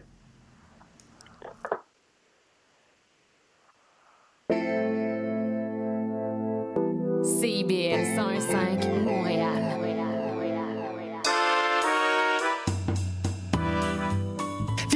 Vite, dépêche-toi, le bingo de CIBL commence. J'arrive, j'arrive. Bon, je pense que j'ai tout, chips, breuvage, les tampons de bingo, un rouge pour moi, un bleu pour toi. Ok, ok, mais les cartes? Quoi, les cartes? Ben, les cartes de bingo. non, j'ai complètement oublié. Les cartes de jeu de bingo de CIBL sont disponibles dans un point de vente près de chez vous. Consultez la liste sur notre site web au CIBL1015.com sous l'onglet Bingo de CIBL. Et venez jouer avec nous tous les dimanches dès 16h et invitez vos amis. Et surtout, pour jouer au bingo de CIBL, n'oubliez pas d'acheter vos cartes.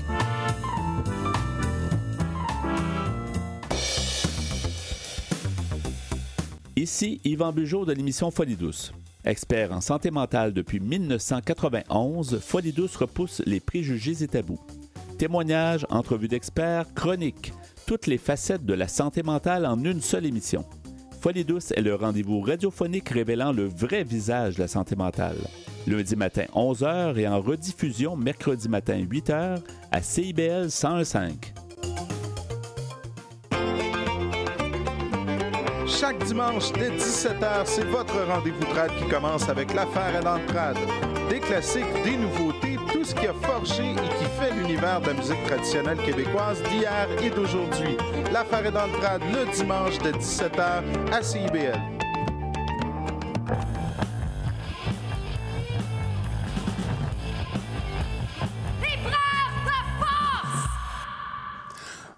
De retour à Libraire de Force avec Catherine Danjou, toujours là? Oui, tout à fait. Super. On parlait de poésie, puis euh, je me disais que le recueil avait euh, une certaine place, euh, beaucoup à l'amour et au souvenir, et on, on sent la trace, on sent le ressac même, parce que, en parenthèse, là, on parlait de la disposition des mots dans la page, puis je voyais comme euh, des vagues qui viennent et qui reviennent sur les pages. Euh, Je ferme la parenthèse, je rouvre une autre parenthèse avant d'y revenir. quand on flippe, littéralement, quand je flippe le livre, là, on va faire ça. Comme ça, j'ai l'impression d'avoir une vague qui va et qui vient. Bon, c'est un jeu visuel, mais qui amène quelque chose. Je ferme la parenthèse. Donc, dans ce livre, il y a quand même, j'ai l'impression, beaucoup de souvenirs, beaucoup d'amour. Euh, on essaye de conjuguer les deux. Est-ce qu'on essaye de s'en sortir ou quand on parle d'amour passé, c'est pour, euh, je dirais, mieux, euh, mieux faire la paix? Ben, il faut vraiment que je me rappelle qui est l'autrice qui a dit ça, mais qui disait il faut être en paix avec les personnes qu'on a été parce que sinon elles reviendront cogner à votre porte. OK, oui. Puis, je trouve que c'est une très belle façon de voir euh, le passage du temps. tu sais. Je pense, je pense qu'on gagne beaucoup à garder ses sou- tu sais, à être en paix avec ses souvenirs, les, les plates, les beaux, les, les le fun, et etc. Parce que ça nous construit. Fait que être capable de les revisiter, de déambuler dedans, euh, c'est quelque chose que je vais proposer aux lecteurs aussi. Sais, j'ai pas fait de les, les évocations que je fais de l'amour ne sont pas personnelles, le sens Mhm. pas précises, parce que je voulais laisser de la place au lecteur qui ait le temps lui aussi de les revisiter ces souvenirs-là. La fois que ta date, tu pensais que ça allait, ça allait se passer, que c'était la, la personne de ta vie, mais finalement, elle t'a jamais rappelé. Mhm. Ou la fois où ça a été enlevant, mais ça a duré trois mois. C'est toutes ces petites fois-là qui nous construisent. Je voulais laisser beaucoup de place à, à l'imagination et à l'évocation. Je voulais pas rentrer dans quelque chose de personnel parce que je pense que tout le monde a ces souvenirs-là, autant des réussites que des échecs amoureux. Puis j'aime ça penser que le recueil permet une lecture participative, puis avec les commentaires que, que tu me donnes jusqu'à présent, c'est l'impression que j'ai. Eh, J'aime cette notion-là de lecture participative. Euh, parce que parce que souvent, quand on, va lire un, recueil de poésie, on a l'impression que c'est tellement imprégné dans la voix de l'auteur ou de l'autrice, du poète ou de la poète, qu'on est à distance de tout ça, qu'on lit, qu'on qu'on ressent certaines émotions, mais qui ne sont surtout pas les nôtres parce que ça vient d'une autre personne. Et souvent, les recueils de poésie ne sont pas justement si participatifs que ça. Tandis que la fiction, souvent, il y a bon, de l'association, on va s'identifier à un personnage. Là, des fois, la poésie, on a l'impression qu'on ne doit pas s'identifier à un personnage parce que ce n'est pas nous et ça ne peut pas être nous. Ouais, avant la pause, on en parlait là, des. Je pense que ces réflexes-là, euh, ces réflexes-là viennent beaucoup de la façon dont on nous présente la poésie. C'est comme un casse-tête à résoudre, comme Mhm. si chaque recueil de chaque auteur était un morceau de pour, pour s'expliquer. Euh, on fait beaucoup ça au cégep avec Baudelaire. On associe beaucoup sa vie avec ses poèmes, comme si c'était intrinsèquement relié. Puis je pense que ça participe après ça de toutes nos autres lectures. mais pas se permettre d'entrer dans l'univers d'un auteur à cause du genre qui est associé. Tu sais, ça rend ça, rend ça, euh, ça, ça rend la lecture quand même hermétique, tu sais, comme, euh, comme approche à la lecture. Fait que j'ai- puis c'est sûr que, tu sais, je viens du monde de la fiction aussi. J'ai vraiment essayé d'approcher le genre de la poésie en restant avec euh, un peu ces codes-là de la fiction, qu'on se permet un peu de réalisme magique, qu'on se permet d'inventer des personnages, de- comme auteur de s'inventer personnages aussi, c'est de se projeter dans des lieux, dans des dans des têtes. C'est pour ça que j'insiste beaucoup sur le fait que ce recueil-là a été écrit à- entre guillemets à plusieurs voix. Je me suis mis dans la tête de, de différentes personnes pour écrire ces poèmes-là. C'est pas juste la mienne. Et ça crée une forme de dynamisme. Parce qu'on en parlait tantôt, on enseigne la poésie souvent d'une façon très technique. Oui, il y a une forme de technicalité dans la poésie qui est important de connaître quand on, en- on étudie le phénomène, tout ça. Mais tu sais, souvent, on va les faire, on va faire apprendre des poèmes par cœur. Mais un coup qu'on a appris le poème par cœur, puis on l'a passé l'examen, on l'oublie, le poème, très souvent. Là. Euh, on ne ressent pas l'émotion, on ne ressent pas vraiment ce que veut dire le, le poème. Puis j'ai l'impression souvent que le poème est enseigné comme étant quelque chose de très plastique, mais pourtant les poèmes racontent beaucoup d'histoires. C'est ça, puis c'est sûr que tu sais une fois à l'université ou tu dans des cours euh, au cégep peut-être plus euh, particuliers, on va explorer plus loin là. Mais juste avec euh, des copains à moi qui ont mon livre, ils venaient me voir à la recherche de clés, de lecture pour que on- un peu comme que je les aiguille dans cette lecture-là, puis ce que je leur proposais en fait, c'est juste d'approcher ces poèmes-là comme on approche une peinture au musée. là. On regarde le truc, est-ce que ça me... Tu sais, juste se poser la question, ce que je viens de lire, est-ce que ça me plaît? Ou est-ce que ça m'a dérangé? Je- juste de d'apprécier la lecture pour le, le sentiment qu'elle nous donne à ce moment-là. Juste ça, c'est un exercice qui rapproche la poésie au moment de la lecture. Ça rapproche parce qu'en même temps, même si on a l'impression que c'est pas nécessairement nous qui sommes impliqués, ça nous rejoint puis ça nous interpelle. Comme en page 67, je me permets de lire un extrait. Il faut se souvenir qu'on a aimé. D'abord, pour en rire, pour en boire, avec nos amis, des jours féroces, où personne n'avait quoi que ce soit à y voir. Il faut bien vivre, et on évite comme on peut de s'accrocher au plafond des illusions perdues. Une petite joke de Balzac, ça passe bien tout le temps?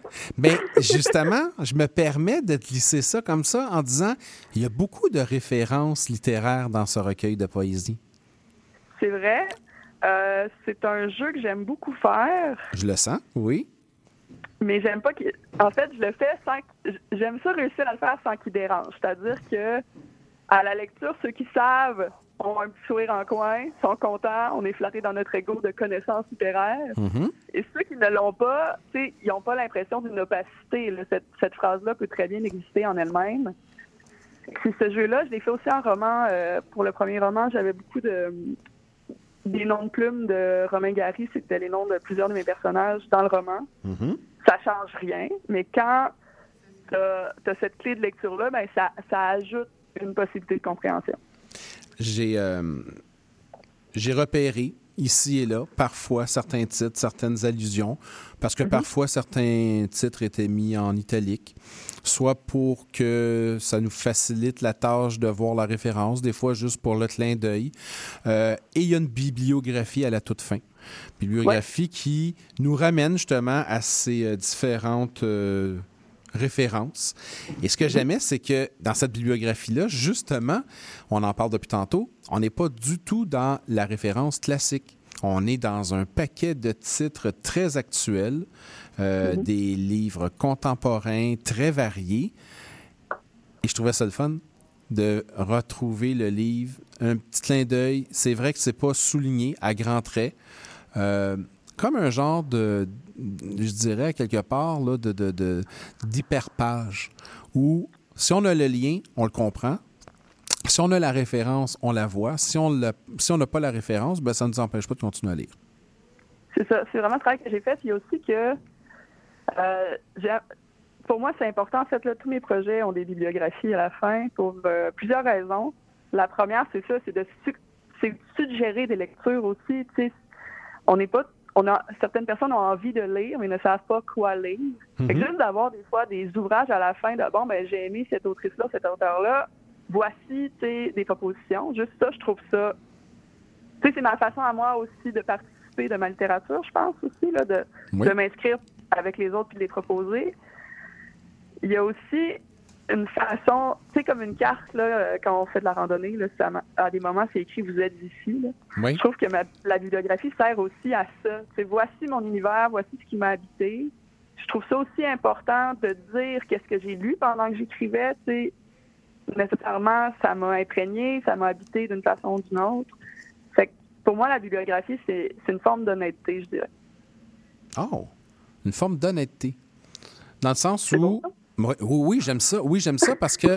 ben, je- ben, ben, je le voyais pas comme ça, mais c'est exactement ça parce que je me dis, pendant que je.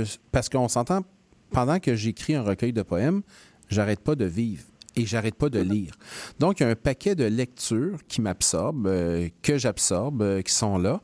Et je me sentirais un peu mal de ne pas les utiliser parce que ces lectures-là m'ont marqué mais je ne veux pas non plus les, euh, les glisser dans mon recueil de poésie pour qu'on pense que je m'approprie ce que les autres ont fait. Donc, je les utilise en référence, en citation, en allusion en clin d'œil. Comme ça, ça vous permet de faire à la toute fin une bibliographie où les titres sont mentionnés. Donc, il y a une genre de, d'honnêteté. C'est ça, ben tu sais, c'est- c'est aussi un peu collé à ce que ce qu'on fait en recherche universitaire, c'est-à-dire que on, on est inspecté là-dessus. Est-ce que vous avez cité toutes vos sources? Que Je le, je le vois aussi comme ça en création. J'aurais de la difficulté à pas témoigner de ce qui m'a habité pendant que j'écrivais. Tu, tu l'as super bien résumé. Euh, y a, euh, ça m'a fait penser, et, et on est complètement à un autre niveau, mais quand même, ça m'a fait penser un peu à du roman de Catherine Mavrikakis et entre autres à l'annexe. Parce que, oui? Parce que, et, et pour cette raison-là, parce que dans l'annexe de Catherine Mavrikakis, le personnage, euh, ben, il y a une joute de connaissances littéraires entre euh, une victime et son bourreau, on peut dire, quelqu'un qui va le- qui va garder euh, un personnage euh, en, en détention. Et la joute littéraire, c'est de jouer un jeu de connaissances littéraires. Et des questions sont posées, des réponses sont données, tout ça. Et on sent très bien, inévitablement, les connaissances de Catherine Mavrikakis qui passent à travers tout ça. Euh, Catherine Mavrikakis connaît bien la littérature, qui enseigne la littérature, grande autrice, tout ça. Mais jamais, à l'intérieur du roman, je me sens en tant que lecteur écrasé en me disant OK, ben là, elle en sait beaucoup, puis moi, je sais pas grand-chose, je me sens mal dans ça. Au contraire, j'ai l'impression que ça m'amène dans le flot tout simplement. Et cette lecture-là, ici, je trouvais ça intéressant parce qu'il y avait comme plein de petits points. Et j'étais content d'arriver à la bibliographie à la fin, parce que je me suis dit, ah, j'ai reconnu des choses, mais j'étais encore plus content parce qu'il y a des trucs que j'ai pas eu le temps de reconnaître. Ça me permettra d'aller les lire, moi aussi. Puis je trouve que c'est parfois une ligne difficile à marcher, en, peu importe le domaine, mais de savoir des choses, puis de d'en faire quelque chose qui est intéress- qui est utile, qui est qui est intéressant, ou du moins qui qui est pas juste comme, comme tu disais une joute, qui est pas hey, j'en sais plus que toi, puis ça s'arrête là. tu sais. Ça c'est inutile selon moi. Puis après, de, de citer, de nommer des auteurs, etc., il y a aussi que si j'écris des livres, c'est que nécessairement, j'ai- j'ai une certaine connaissance, une certaine aptitude à le faire.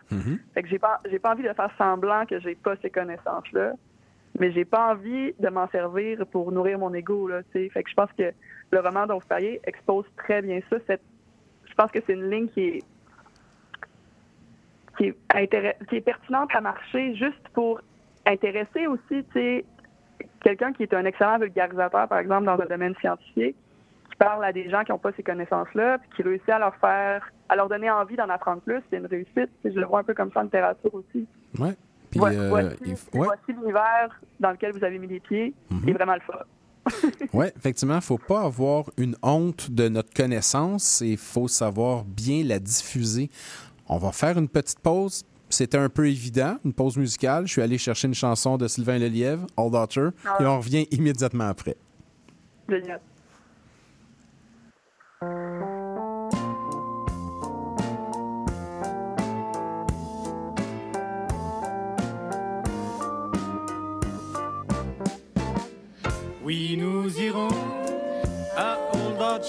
Été où l'air salé vient doucement se mêler au parfum de frites puis de hot dogs stylés.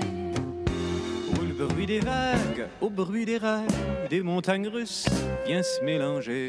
Les pieds dans le sable, les yeux sur la mer bleue.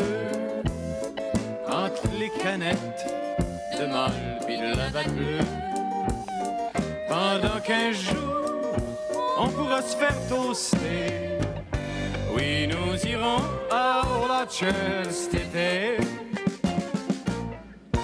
Quand vient janvier, qu'on voit s'envoler toutes les loquets pour Acapulco, Puerto Rico ou Tobago.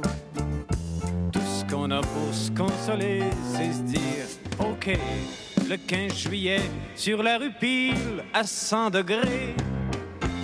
Ils pourront bien crever, ils pourront même cailler. Nous autres, on à Old Orchard cet été, d'un beau motel à l'air climatisé. Les jours de pluie, on ira barquiner dans les boutiques des bons petits juifs qui disent 5 piastres, mais juste pour toi. Le soir sur on jouera au bingo, puis on regardera la lune tomber dans l'eau en échangeant nos plus tendres baisers. Oui, nous irons à Orlachel cet été.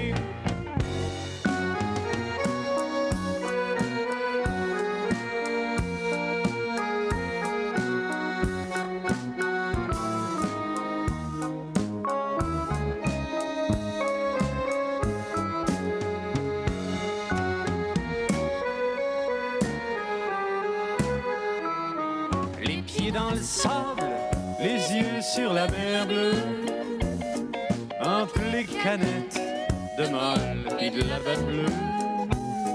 Pendant qu'un jour, on pourra se faire toaster. Oui, nous irons à Orlachel cet été. Oui, nous irons à Orlachel cet été.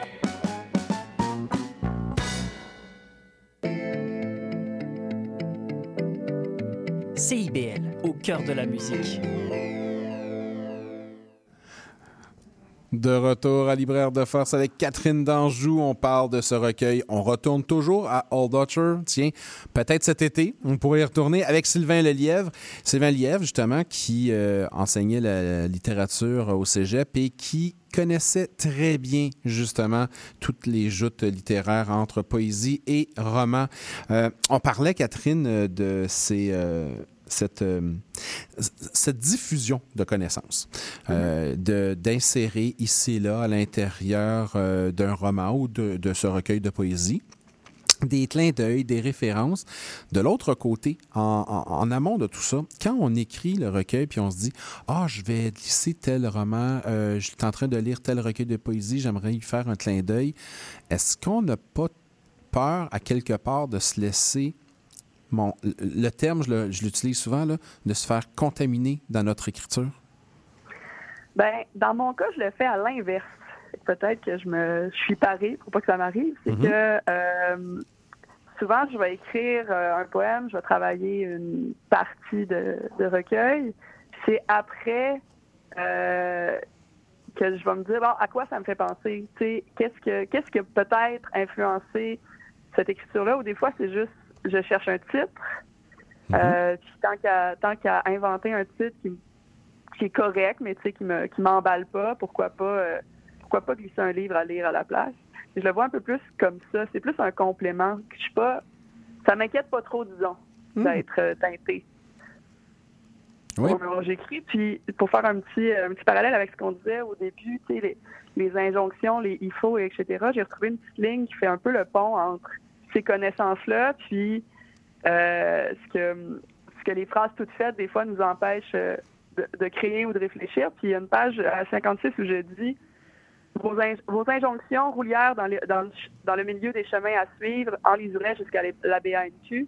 C'est un peu ce clin d'œil-là de c'est- c'est- c'est- c'est il faut là, c'est les les obligations avant la, avant la réflexion, ben, on va, on va enterrer des bibliothèques avec ça. Fait que je trouvais que ça faisait un pont un peu avec cette idée-là de diffuser les connaissances, puis de le faire un peu à bras-le-corps avec euh, nos, petites obligations. Ouais, effectivement. C'est, important, important de. Ben, c'est pas important de lire, c'est important que les gens lisent, c'est important de les faire lire différemment également. Et j'ai toujours l'impression que, un peu ce que tu fais, ce que beaucoup d'autres font, en passant d'un genre à l'autre, roman, poésie, on essaie justement, à quelque part, de convaincre les lecteurs, les lectrices qu'il n'y a pas une forme de lecture possible et qu'il n'y a pas nécessairement une forme, une, et- et- ou comment je pourrais dire, que certaines formes, des fois, peuvent ne pas nous convenir en tant que lecteur, lectrice. Euh, ça arrive la même chose aux auteurs et aux autrices. Ben tout à fait. Puis dans mon cas, dans ma pratique à moi, c'est que je trouve que certains gens sont plus associés euh, à des façons d'explorer une même question. J'ai une, pièce de théâtre qui va être présentée dans le cadre en lecture dans le cadre du Jamais lu à Québec, où j'explore la même chose, l'identité, euh, les injonctions, etc. Mais là, je me permets d'aller avec un peu plus d'ironie, un peu plus euh, d'absurde, et etc. Mais pour travailler une même question. Le, le plan que j'ai publié il y a quelques années, comme tu disais, c'est la même chose. J'ai un personnage qui se retrouve à s'enfermer chez lui à cause, parce qu'il se rend compte qu'il peut pas faire confiance aux autres, il peut pas se présenter au monde, et etc. Fait que c'est toujours la même question, mais regardée sous différentes lunettes. Autant, je pense que effectivement pour certaines personnes, tel type, tel genre convient mieux, euh, tel type d'auteur convient mieux, etc. Mais autant pour euh, l'écrivain, certains genres sont plus propices à explorer d'une façon ou d'une autre, peut-être la même question, peut-être des, peut-être des questions différentes. Mais il y a un jeu qui est vraiment intéressant à faire en se promenant de genre en genre. Oui, j'imagine. éviter aussi de se répéter. Là. Oui, non, mais oui, effectivement, mais j'imagine hein, pour la création. D'ailleurs, euh, quand tu t'assois et que tu as une idée ou qu'il y a un- un- une, une écriture qui s'amène à toi et que tu, euh, tu sens peut-être, ou immédiatement, c'est peut-être pas l'idée au début euh, que ce sera un, un roman, que ce sera une pièce de théâtre, que ce sera un texte poétique. Est-ce que tu appréhendes euh, l'écriture de la même façon? Est-ce que tu es dans la même disposition d'écriture selon le genre? Pas du tout, puis je dirais même que je le sais d'emblée. Oui? Tu sais, si... Ouais, tout à fait. Euh, si, tu sais, si je me sens... Quand je me sens drôle, punché, souvent, ça va être une ligne, un dialogue, tu sais, Mhm. que, que je me permets d'y aller très... euh, que moi-même, je me fais rire. Les chansons, que ça va être, ça va être théâtre. Puis en poésie, c'est plus une... C'est plus un cerveau qui est doux, je dirais. C'est un petit peu dur à décrire, là. Mais quand je me sens posée, tu sais, puis que je sens que je cherche à écrire une image, mais au sens propre, là, j'essaie d'écrire une photo, j'essaie d'écrire un dessin, ben clairement, pour moi, là, je suis en poésie. Tandis qu'en roman, c'est une aventure. tu sais. Je- je je- J'explore, j'écris des personnages, puis c'est un peu la question. Bon, j'invente une personne et je la suis, qu'est-ce qui lui arrive? Tu sais, je me sens plus Mhm. détective, je dirais comme ça. D'emblée, effectivement, c'est un mood. Est-ce que ça pourrait t'arriver en chemin de te confondre toi-même et de te provoquer à, exemple, être comique en poésie ou faire de l'aventure en théâtre ou euh, être tout doux en roman? Ben, à la base, je sais que mon éditeur, une des choses qu'il a apprécié de ce recueil-là, c'est que je suis drôle dedans. Euh, L'humour qui est là, euh, l'ironie, ça lui a plu d'emblée. Fait que ça, ça, Mhm. l'ironie puis tout, peu importe euh, où je me mets les, les pieds, ça me suit. C'est une, des façons que j'ai de voir la vie. Puis je trouve que c'est une façon de dire les choses sans les dire, puis de laisser beaucoup de place au lecteur. C'est- on en a parlé là. C'est une chose que j'essaie de faire, de pas prendre par la main euh, tout le monde qui me lit. Pour répondre à ta question, je ne suis pas trop inqui- inquiète, disons-le comme ça. Mais moi non plus, sincèrement, je suis pas trop inquiet parce que oui, effectivement, il y a de l'humour à l'intérieur de ce recueil-là. Il y a un, je dirais, il y a un, il y a un humour qui attendrit et qui apaise. Parce que je sens par moments, dans certaines, euh, dans certaines pages, dans certains poèmes, une certaine forme de... une je le disais tantôt, je sentais un, je sens un peu de regret, des fois un peu de, un peu de- d'amertume. Puis certaines lignes, des fois un mot, une, disposition de mots, encore une fois. C'est important pour ce recueil-là, il faut le dire. Ça vient euh, adoucir un peu, un, un ton un peu plus léger. Ouais, c'est ça. C'est un- une distance et un jeu que je trouve important aussi, dans le sens où que c'est- tout n'est pas fatalité. Là. Les choses dramatiques peuvent être encore plus dramatiques si on décide de les souligner à gros traits. Mhm. Des, des fois, de d'a- d'alléger en se permettant de souffler et de dire ben c'est plate là, mais c'est correct aussi tu sais, que ça soit comme ça. Fait que c'est plus l'humour me permet, je pense, euh, de réviser les attentes. Je Mhm. dirais comme ça. C'est ça, d'adoucir les petites déconstructions qu'on se fait de soi. Tu veux, veux pas, en vieillissant, on est, on est confronté aux identités qu'on pensait qu'on aurait. Tu quand j'aurai euh, 35 ans, je serai, ben, à donné, tu l'as 35 ans. Qu'est-ce qu'on fait avec ça? Fait que je pense que l'humour me permet de faire cette réflexion-là au sens de miroir, de, qu'on se regarde. Et puis, euh, j'ajouterai également euh, que oui, il y a les sujets, oui, il y a la disposition du texte, oui, il y a plein de choses, mais il y a également le jeu de la sonorité qui, euh, dans certains poèmes, dans certains recueils, dans certains recueils de poésie, sont moins évidents parce que c'est moins travaillé. Je vous donne un exemple ici où la sonorité prend une dimension particulière. C'est peut-être l'écriture théâtrale là, qui est là. En réponse au silence des disparitions, nous cesserons de nous excuser de nos déchirures et de nos heures infléchies. C'est un recueil qu'il faut lire à voix haute.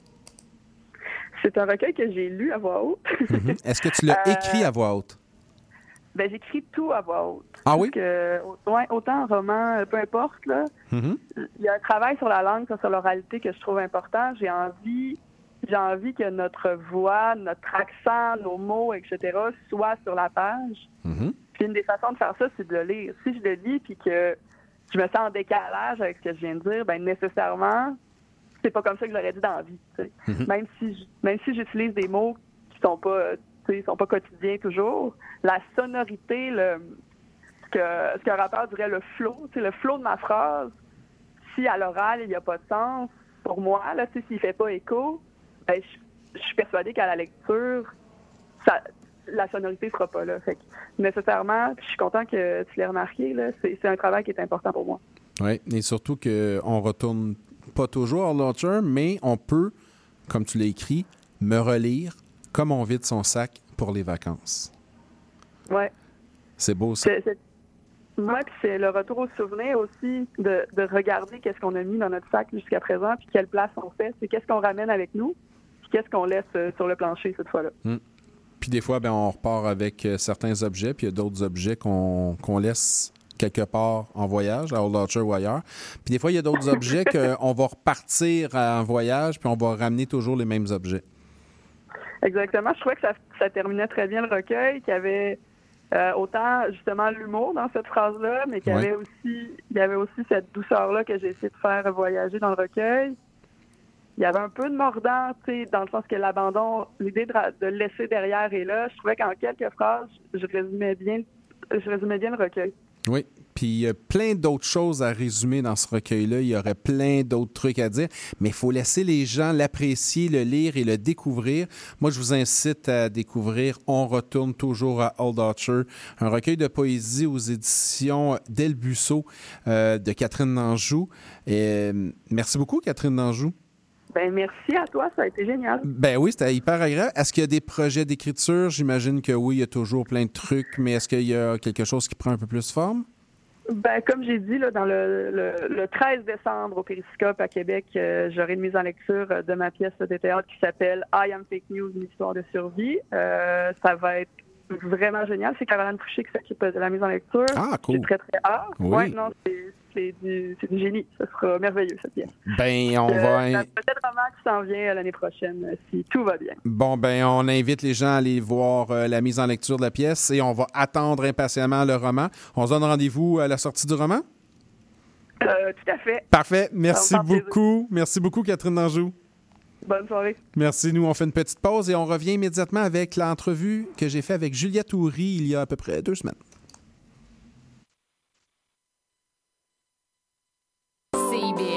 101.5 Montréal. Envie de t'impliquer dans le présent et le futur de CIBL? L'Assemblée générale annuelle de ta radio communautaire francophone de Montréal aura lieu le 11 décembre à 18h30 au même Centre des mémoires montréalaises. Pour y participer et obtenir plus d'informations, deviens membre sur notre site Internet au www.cibl1015.com en consultant l'onglet Devenir membre. Et abonne-toi au CIBLien, l'infolettre officielle de CIBL. Ta radio compte sur toi. Vous voulez tout savoir sur la musique, la chanson, la danse traditionnelle québécoise? Eh bien, excusez-la pour vous. Chaque semaine, nous vous donnons rendez-vous pour explorer avec vous les dernières tendances en musique trad, mais aussi avec des performances en direct ou des entrevues. En compagnie de Marc Bolduc, chaque semaine, le dimanche à 18h, en rediffusion les mercredis, 11h, sur les ondes de CIBL 101.5.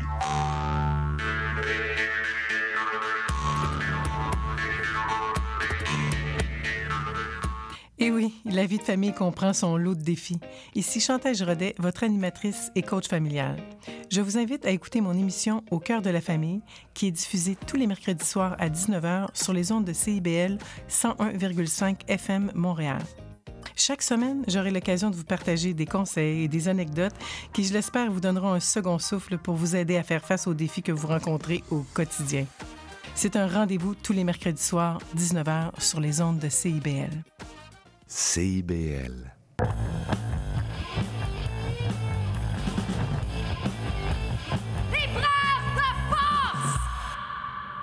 Bonjour Julia Toury. Bonjour Mike. Merci beaucoup pour euh, d'avoir accepté cette entrevue. Ben, merci à vous pour l'invitation. Ben, ça me fait plaisir, d'autant plus lorsque j'ai euh, j'ai terminé Dès que sa bouche fut pleine, votre premier roman, publié aux éditions Flammarion. Euh, J'étais assez, euh, assez fasciné euh, par, d'un côté, l'originalité et de l'autre côté, l'audace. Hein, C'est l'histoire de Bertrand et Laetitia, qui est un couple assez, assez ordinaire, je pourrais dire, un couple comme un autre, mais qui vit dans un monde un peu particulier où la sexualité remplace la nourriture et la nourriture remplace la sexualité.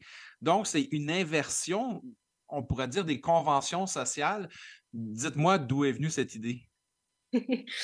Euh, alors, je l'ai eu en me promenant euh, un jour par hasard, euh, en me disant Ah, mais tiens, à quoi ça ressemblerait notre monde si jamais c'était pas la nourriture qui était commune et le sexe qui était tabou, mais le contraire?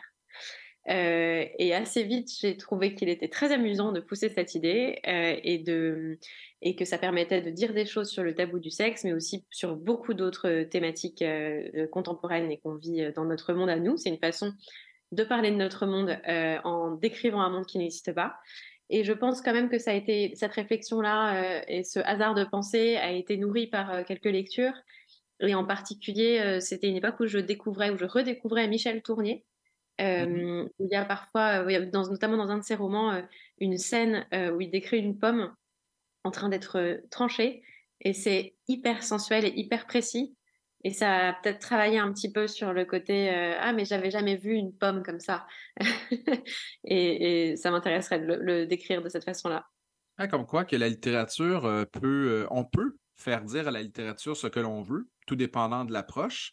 Pour un Mhm. premier roman, il y a une certaine forme d'audace aborder ce sujet. Est-ce que vous avez à quelque part un peu hésité ou euh, j'ai comme l'impression que l'idée s'est imposée, bon, après Tournier, influencé par Tournier, j'ai l'impression que l'idée s'est imposée et que vous n'avez pas vraiment hésité à entrer dans cette, euh, cette inversion de sujet?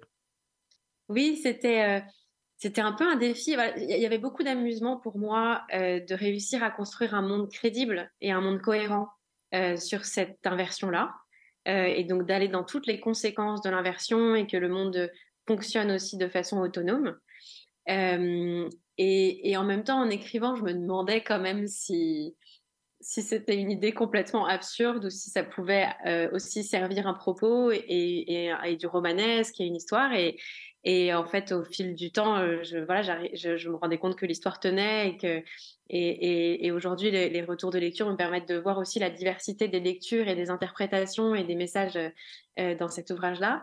Et, et sur l'audace, euh, oui, j'ai un peu il y a une question de traitement aussi de, de, de, des passages qui sont des passages sur le sexe et de comment ils sont traités, avec quelle langue et avec quel style. Euh, et euh, et j'ai pu me demander un tout petit peu si je publiais sous mon vrai nom, si je cherchais un pseudonyme, euh, mais j'ai voulu garder mon nom et, c'était une démarche aussi personnelle qui comptait pour moi. Ah, vous avez hésité à publier sous votre nom? Est-ce que, est-ce que vous étiez, comment je pourrais dire, est-ce que vous, on ne dira pas honteuse, craintive de la réception du sujet, ou vous avez, euh, vous avez plongé dans le sujet et puis un peu euh, après, à rebours, vous êtes dit, Hum, pour un premier roman, ça risque peut-être de, de m'identifier à un style. Je crois qu'en fait, c'est surtout les gens, quand j'en parlais, qui me disaient, mais tu vas faire ça sous ton nom. et, et, euh, et donc, face à ces questions-là, j'ai fini par me demander, mais très vite, je me disais, bah non, en plus, c'est un livre sur le tabou, et si je le fais en l'assumant pas complètement, euh, c'est pas une démarche honnête. Euh, et, et donc, euh, il y a toujours une appréhension sur la réception, évidemment, surtout pas tant sur le fait de traiter un sujet un peu tabou que sur le fait que c'est une fiction avec de l'ambiguïté et que du coup, euh, je suis désolée, il y a des travaux à côté de chez moi, j'espère que ça... Pas de souci, on l'entend très bien. Ok. Euh, que c'est une fiction avec, euh, avec son, toute son ambiguïté et du coup des interprétations possibles diverses. Euh, et donc j'espérais que, que la plupart des lecteurs euh, euh, comprennent ce que le message que j'ai voulu porter. Euh, et ça, c'était une appréhension, mais qui se révèle aujourd'hui non.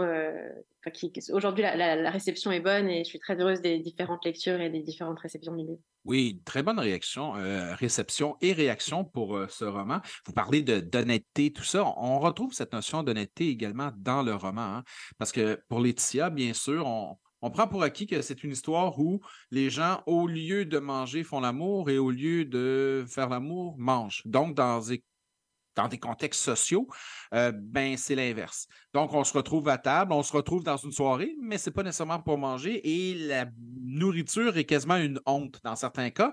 Et ce qui devient l'élément d'honnêteté et de honte, c'est que Laetitia découvre les plaisirs de la nourriture, qui sont habituellement quelque chose, des plaisirs qui sont plus courants. euh, qui viennent avec leur lot de problèmes, tout ça, mais beaucoup plus acceptés que ben, le- le- les relations sexuelles publiques ou en- entre amis, en- comme ça. Et là, vous inversez ça, puis vous parlez de contexte et de prétexte, parce que je- je pense que le sujet est un prétexte, mais vous arrivez à créer le contexte. Et c'est là que ça devient immensément intéressant. Jusqu'au bout, il y a toute une réflexion. Cette réflexion-là, vous l'aviez d'emblée ou elle s'est construite à la construction avec l'écriture du roman? Et déjà, merci beaucoup parce que ça me touche beaucoup euh, la, lecture que vous avez. Je pense qu'il y a beaucoup de choses qui se sont ajoutées dans l'écriture. Euh, moi-même découvrant. La première idée, c'était vraiment bon, bah, euh, inverser les deux, ça inverse le tabou et donc ça dit quelque chose sur le tabou. Euh, et effectivement, Laetitia, l'héroïne, elle, euh, elle, a été éduquée et elle a fait des rencontres et elle grandit dans un monde encore très patriarcal où euh, on a réussi à lui faire croire que euh, avoir du désir, pour elle avoir de l'appétit, euh, pour une femme, c'était quelque chose de bizarre et de pas normal et de pas très souhaitable. Et donc elle, croit à ça parce que c'est là-dedans qu'elle a grandi. Et, le livre, c'est l'histoire de cette libération. Et donc ça, c'était un peu au, au départ, mais mais en écrivant, j'ai vu à quel point l'inversion, quand on la déployait, euh, permettait de parler aussi de beaucoup d'autres choses, euh, de parler de pouvoir, de parler d'emprise, euh, puisque la relation, ce petit couple apparemment ordinaire est en réalité traversée par une relation d'emprise et de manipulation de Bertrand sur Laetitia, de parler aussi de désir évidemment. C'était aussi vraiment un, thème qui me tenait à cœur et, j'aime beaucoup cette, cette analogie entre désir et appétit parce que euh, pour nous, le, désir, c'est quelque chose d'un peu romantique et en tout cas, c'est quelque chose qui se projette sur quelqu'un. Et l'appétit pour Laetitia, c'est avant tout une force qui lui appartient à elle et qui est un moteur pour elle et une énergie très intime et qui n'est pas forcément projetée sur euh, un tiers. Et donc j'aimais bien aussi cette, cette chose-là. Et puis même à la fin de l'écriture et dans le moment de la lecture par, euh, par des lecteurs et des lectrices, euh, je découvre des thèmes que- qui sont dans le livre et que je n'avais pas vraiment euh, anticipé. et notamment, il- il- je crois que le- le, L'histoire de Laetitia dit aussi des choses sur le rapport dans notre monde des femmes et de la nourriture, euh, qui est aussi un rapport pétri de normes et d'injonctions et de contradictions. Euh, et c'est pas un thème qui m'obsédait dans l'écriture, mais qui est passé, je crois, malgré tout et malgré moi, euh, dans le produit final. Il y a un rapport à la nourriture euh, versus euh, les couples, versus les gens, mais beaucoup versus les femmes. Rapport à la sexualité également, où euh, encore de nos jours, encore aujourd'hui, il semble y avoir une forme d'inégalité hein, dans l'ouverture, dans l'affirmation. Euh, et là, c'est intéressant parce que vous inversez ce système-là. Et euh, c'est difficile dans le monde de Laetitia de dire qu'elle voudrait manger, Mm. qu'elle voudrait satisfaire un, un- un appétit euh, gastronomique euh, ou une simple fringale. Et, et ça, nous, ça nous oblige inévitablement à réfléchir sur nos positions, sur nos conceptions sur la sexualité, sur la nourriture. Et au-delà de ça, je, je pense qu'il y a toute une réflexion sur le couple, la Mm. fluidité dans un couple, mais au-delà de ça, la compréhension et l'acceptation dans la société. Vous parlez de nourriture, vous parlez de sexualité, on aurait pu parler de plein d'autres sujets aussi. Et je pense que ces, deux éléments-là ouvrent une porte à beaucoup plus de réflexion. Oui, il y a, en tout cas, ce, mécanisme d'inversion euh, euh, permet de mettre en lumière des choses qui sont pour nous acquises ou communes et, et qui, en fait, avec ce décalage de regard, euh, euh, paraissent très, beaucoup plus violentes qu'on les imagine ou beaucoup plus euh, euh, signifiantes alors qu'on n'y pense plus euh, tous les jours. Et, et, et, et oui, bah, c'était à la fois euh, très intéressant du coup à explorer et, et je suis très agréablement émue et surprise par tous les thèmes qui se retrouvent dans le livre et que les gens y, voient parce que c'est magique de voilà de raconter une petite histoire du bout des doigts et, et, et de voir tout ce qu'elle porte tout, ce- tout ce qu'elle peut porter parfois inconsciemment. Vous avez euh, des retours de lecteurs, de lectrices? Les gens vous écrivent, euh, bon, j'imagine qu'il y a des salons, vous vous, vous vous promenez, il y a des dédicaces. Les gens vous, vous parlent, vous réagissent face au roman? Ouais, euh, et sur des, des, des tonalités très différentes. Euh, donc, j'ai la chance d'avoir beaucoup de libraires qui ont apprécié le livre et qui organisent des rencontres. Et donc, ça, c'est toujours merveilleux de rencontrer des lecteurs, des futurs lecteurs et lectrices. Euh, et, avec des, des, différentes appréciations très importantes. A des gens qui trouvent que c'est un livre hyper drôle, euh, très léger, euh, hilarant. D'autres, au contraire, qui sont saisis par la gravité du propos et le, et le caractère un peu dérangeant de cette inversion et, de, et des scènes parfois brutales. Euh, alors que c'est des scènes de nourriture, mais qui sont vécues, enfin qui sont décrites et vécues comme des scènes d'agression sexuelle. Euh, et, euh, et donc, et puis euh, beaucoup de retours aussi euh, sur l'aspect euh, du rapport à la nourriture, de ce que ça dit sur les troubles alimentaires euh, que vivent parfois les, des, des- des- des personnes et en particulier des jeunes femmes. Oui. Euh, donc euh, non, c'est magique pour un pour une autrice, c'est magique. Ouais, vous dites que les gens, certaines personnes réagissent à la, à, à la gravité ou à l'intensité de certaines scènes. D'autres personnes vont trouver c'est drôle. Effectivement, il y a, il y a un genre d'humour, il y a un genre de, de sarcasme. hein. Vous l'utilisez beaucoup à l'intérieur du roman. Moi, j'ai pensé à un film, Le Fantôme de la liberté de Buñuel. Euh, Ouais. ça, ça m'a fait penser à cette fameuse scène pour les gens qui ont vu le film, cette fameuse scène où, bon, on, on reçoit des amis à la maison et on s'installe à table, mais au lieu de manger, ben, ce sont des, euh, des bols de toilette, bon, littéralement. Et j'ai pensé à cette image-là qui, à l'écran, donne un impact et un effet, mais complètement déjanté. J'ai pensé à ça dans votre roman et je me suis dit, c'est intéressant. Peut-être a-t-elle vu le film, peut-être ne l'a-t-elle pas vu, mais l'idée se prolonge dans l'intimité. Parce que là, il y avait une quasi-intimité dans le film, c'était des amis. Là, c'est le couple.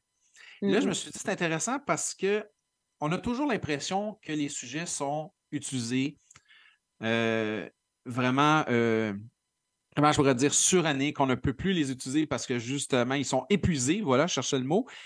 Et encore une fois, vous montrez que dans un couple, parler d'amour ou de relation dans un couple, c'est pas encore totalement utilisé. Il y a encore des, des ressources, il y a encore des moyens d'en parler. Hmm. Sur le fantôme de la liberté, on en a beaucoup parlé, je l'avais pas vu. Euh, et on a beaucoup parlé quand j'ai commencé à, parler du livre. Et, euh, et du coup, je l'ai vu il y a quelques mois seulement, euh, après, après l'impression. Et effectivement, le ressort est euh, pas exactement le même, mais, euh, mais c'est toujours une, une idée d'inversion. Et on voit la puissance à la fois euh, euh, euh, drôle, enfin décalée, enfin, c'est, absurde et c'est, dérangeant. Euh, et puis Buñuel le fait merveilleusement bien avec cette petite pièce où, où, où le- le- le- quelqu'un se voit livrer à une espèce d'entrecôte euh, Oui, qui mange en exactement. oui. quand quelqu'un frappe à la porte. Euh, et puis à la fois, effectivement ce que ça dit sur le l'arbitraire aussi. Enfin, au fond, euh, euh, bon, il y a, sur- des raisons anthropologiques et, sociologiques multiples, mais, quelque part, il y a quand même de l'arbitraire sur le, les, similarités, euh, quelque part, et c'est pour ça que l'inversion marche entre la sexualité et la nourriture, et un traitement social qui est tellement différent. Euh, et encore tellement de tabous sur, euh, sur le deuxième, non, sur le premier sujet plutôt. Oui, mais même sur le, ben, en fait, sur les deux sujets, sur les Oui. deux sujets, d'autant plus que on, on peut, on peut le lire de différentes façons. Il y a une approche, une vision, et c'est correct. En même temps, une vue, je dirais, nord-occidentale.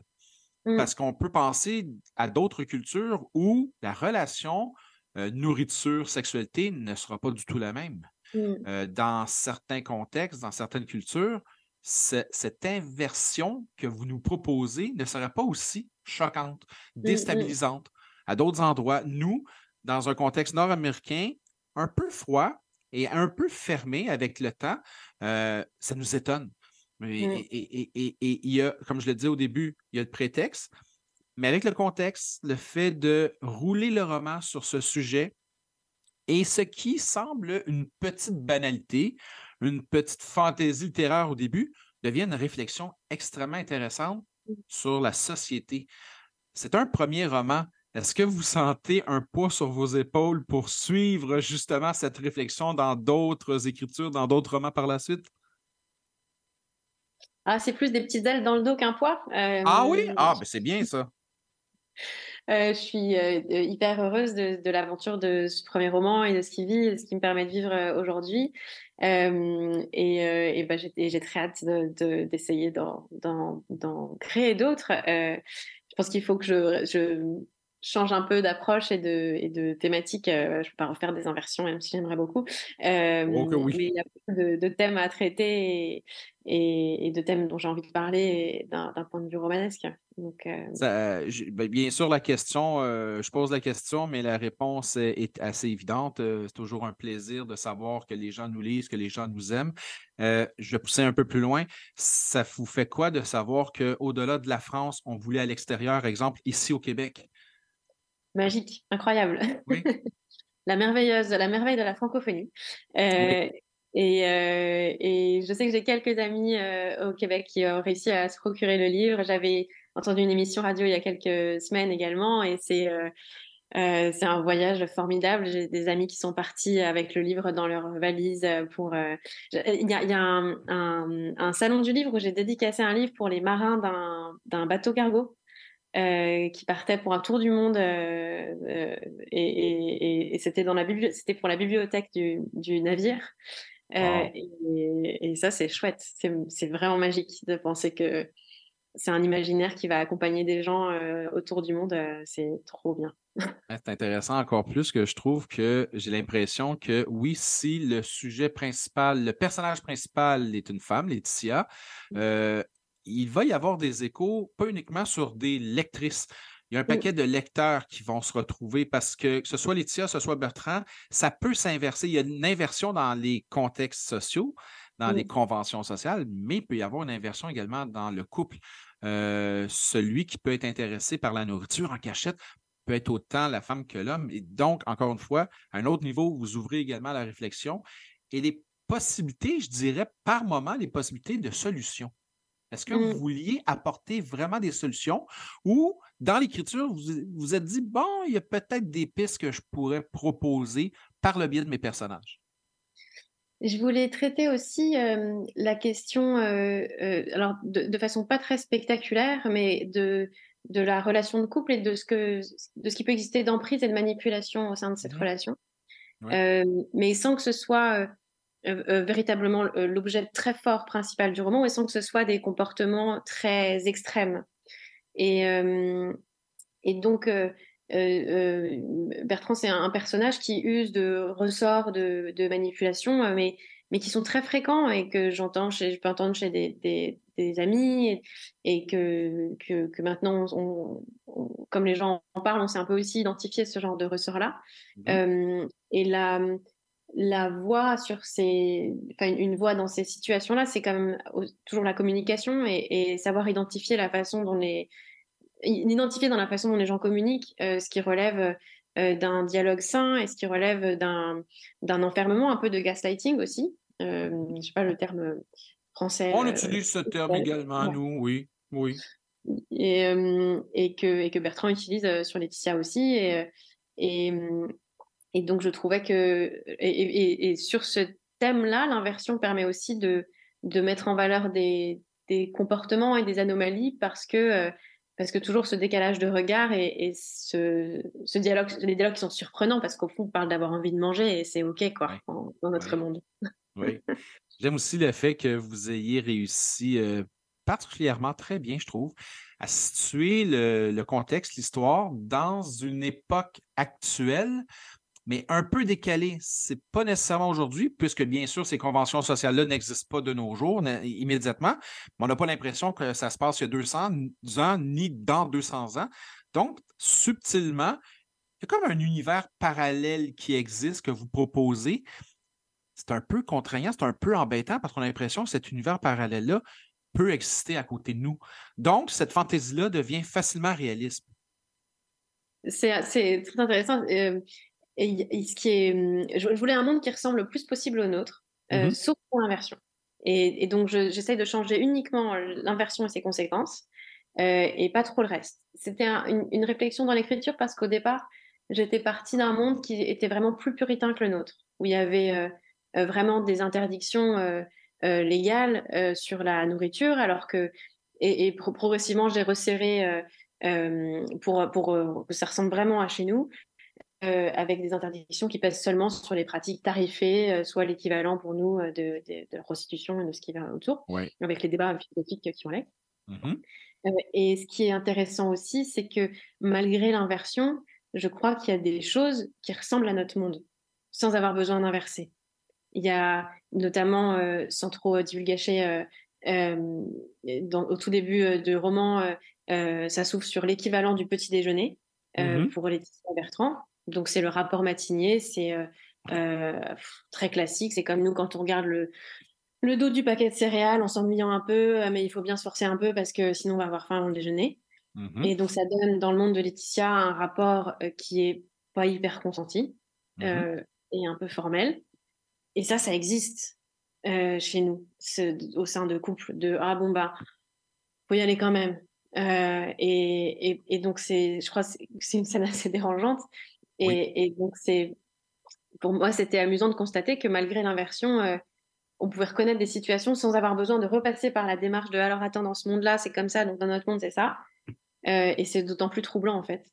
Non, non, je pense que vous avez, euh, vous avez réussi cette- ce petit exercice, euh, ce petit tour de force, de, de montrer ce qui semble banal et de soulever des petites pics anormales dans cette banalité. Ouais, mais ça me touche beaucoup. Merci. Ça plaisir. Dernière question, le temps file. Euh, dès que sa bouche fut pleine, le titre, ben, ça vient en fait d'une phrase à l'intérieur du roman. Euh, J'étais intrigué. Est-ce que ce titre-là s'est imposé à, à l'écriture? Est-ce que vous y avez réfléchi? Est-ce que vous avez passé à travers dix titres différents? Euh, c'est le premier titre auquel j'ai pensé, sur une version antérieure du livre qui était un peu différente, parce que le livre a beaucoup évolué dans sa construction. Euh, je le trouvais un peu osé, euh, même si en réalité c'est plein de nourriture, mais, Oui. mais, mais quand on dit dès que sa bouche fut pleine, on pense à d'autres choses. Euh, et donc j'en ai cherché d'autres en me disant bon quand même c'est un peu c'est un peu trop cru et j'en ai pas trouvé d'aussi bien euh, avec euh, ma maison d'édition et donc on est revenu à ça et, euh, et aujourd'hui voilà je pense que c'était un bon titre pour plein d'ambiguïté comme le Ben, livre. oui, très bon choix parce que oui, ça peut suggérer ce que l'on pense, ça peut suggérer plein d'autres choses. Je pense que ça suggère surtout pour le personnage de Laetitia cette soif, cette faim d'ouvrir à d'autres choses, de savoir et de découvrir. Et là, ben, on, on le découvre à la lecture du roman, bien sûr. Oui. Juliette Houry, c'est votre vrai nom, c'est pas un pseudo. Donc, Juliette Houry, qui écrit Dès que sa bouche fut pleine aux éditions Flammarion. Merci beaucoup pour cette belle rencontre. Ben, merci à vous, du fond du cœur. Et euh, si vous passez à Montréal, euh, on se croise? Avec plaisir. J'aimerais merci beaucoup. Au revoir. Merci. Au revoir.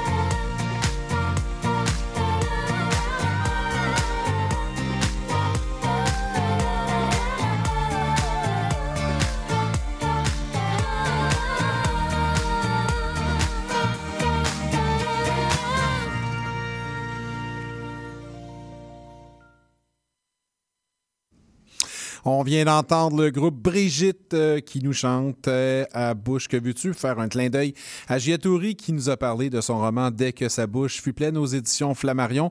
On la remercie de cette belle générosité outre-mer. Je remercie également tout le monde qui était là, euh, Valérie Tremblay pour sa chronique avec notre autrice invitée Émilie Ouellette. Alors euh, l'après Fab tout ça, allez lire ça les grands comme les jeunes. Je remercie également bien sûr Catherine Danjou, notre euh, qui était avec nous par téléphone.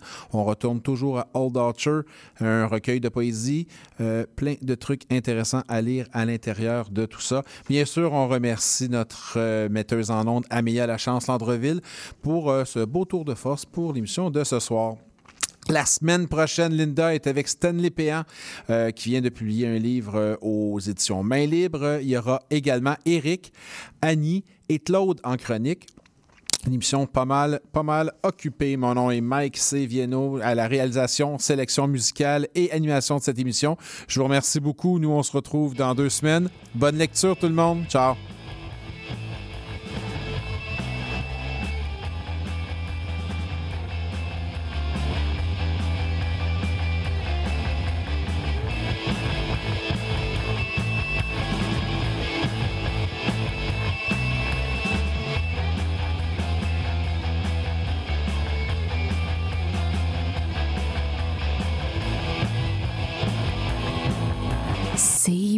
Imaginez qu'un incident s'est produit au travail. Vous êtes blessé. Vous éprouvez une grande douleur. Les médecins, vos proches, tout le monde s'inquiète pour vous. Vous ne pourrez plus travailler pendant des mois. On vous dit de prendre ça un jour à la fois. Est-ce que vous imaginez une blessure physique ou psychologique? Au travail, les risques pour la santé psychologique sont souvent les derniers auxquels on pense. Employeurs, travailleuses et travailleurs, agissons pour prévenir les risques pour la santé psychologique comme on le fait déjà pour la santé physique. Un message de la CNESST.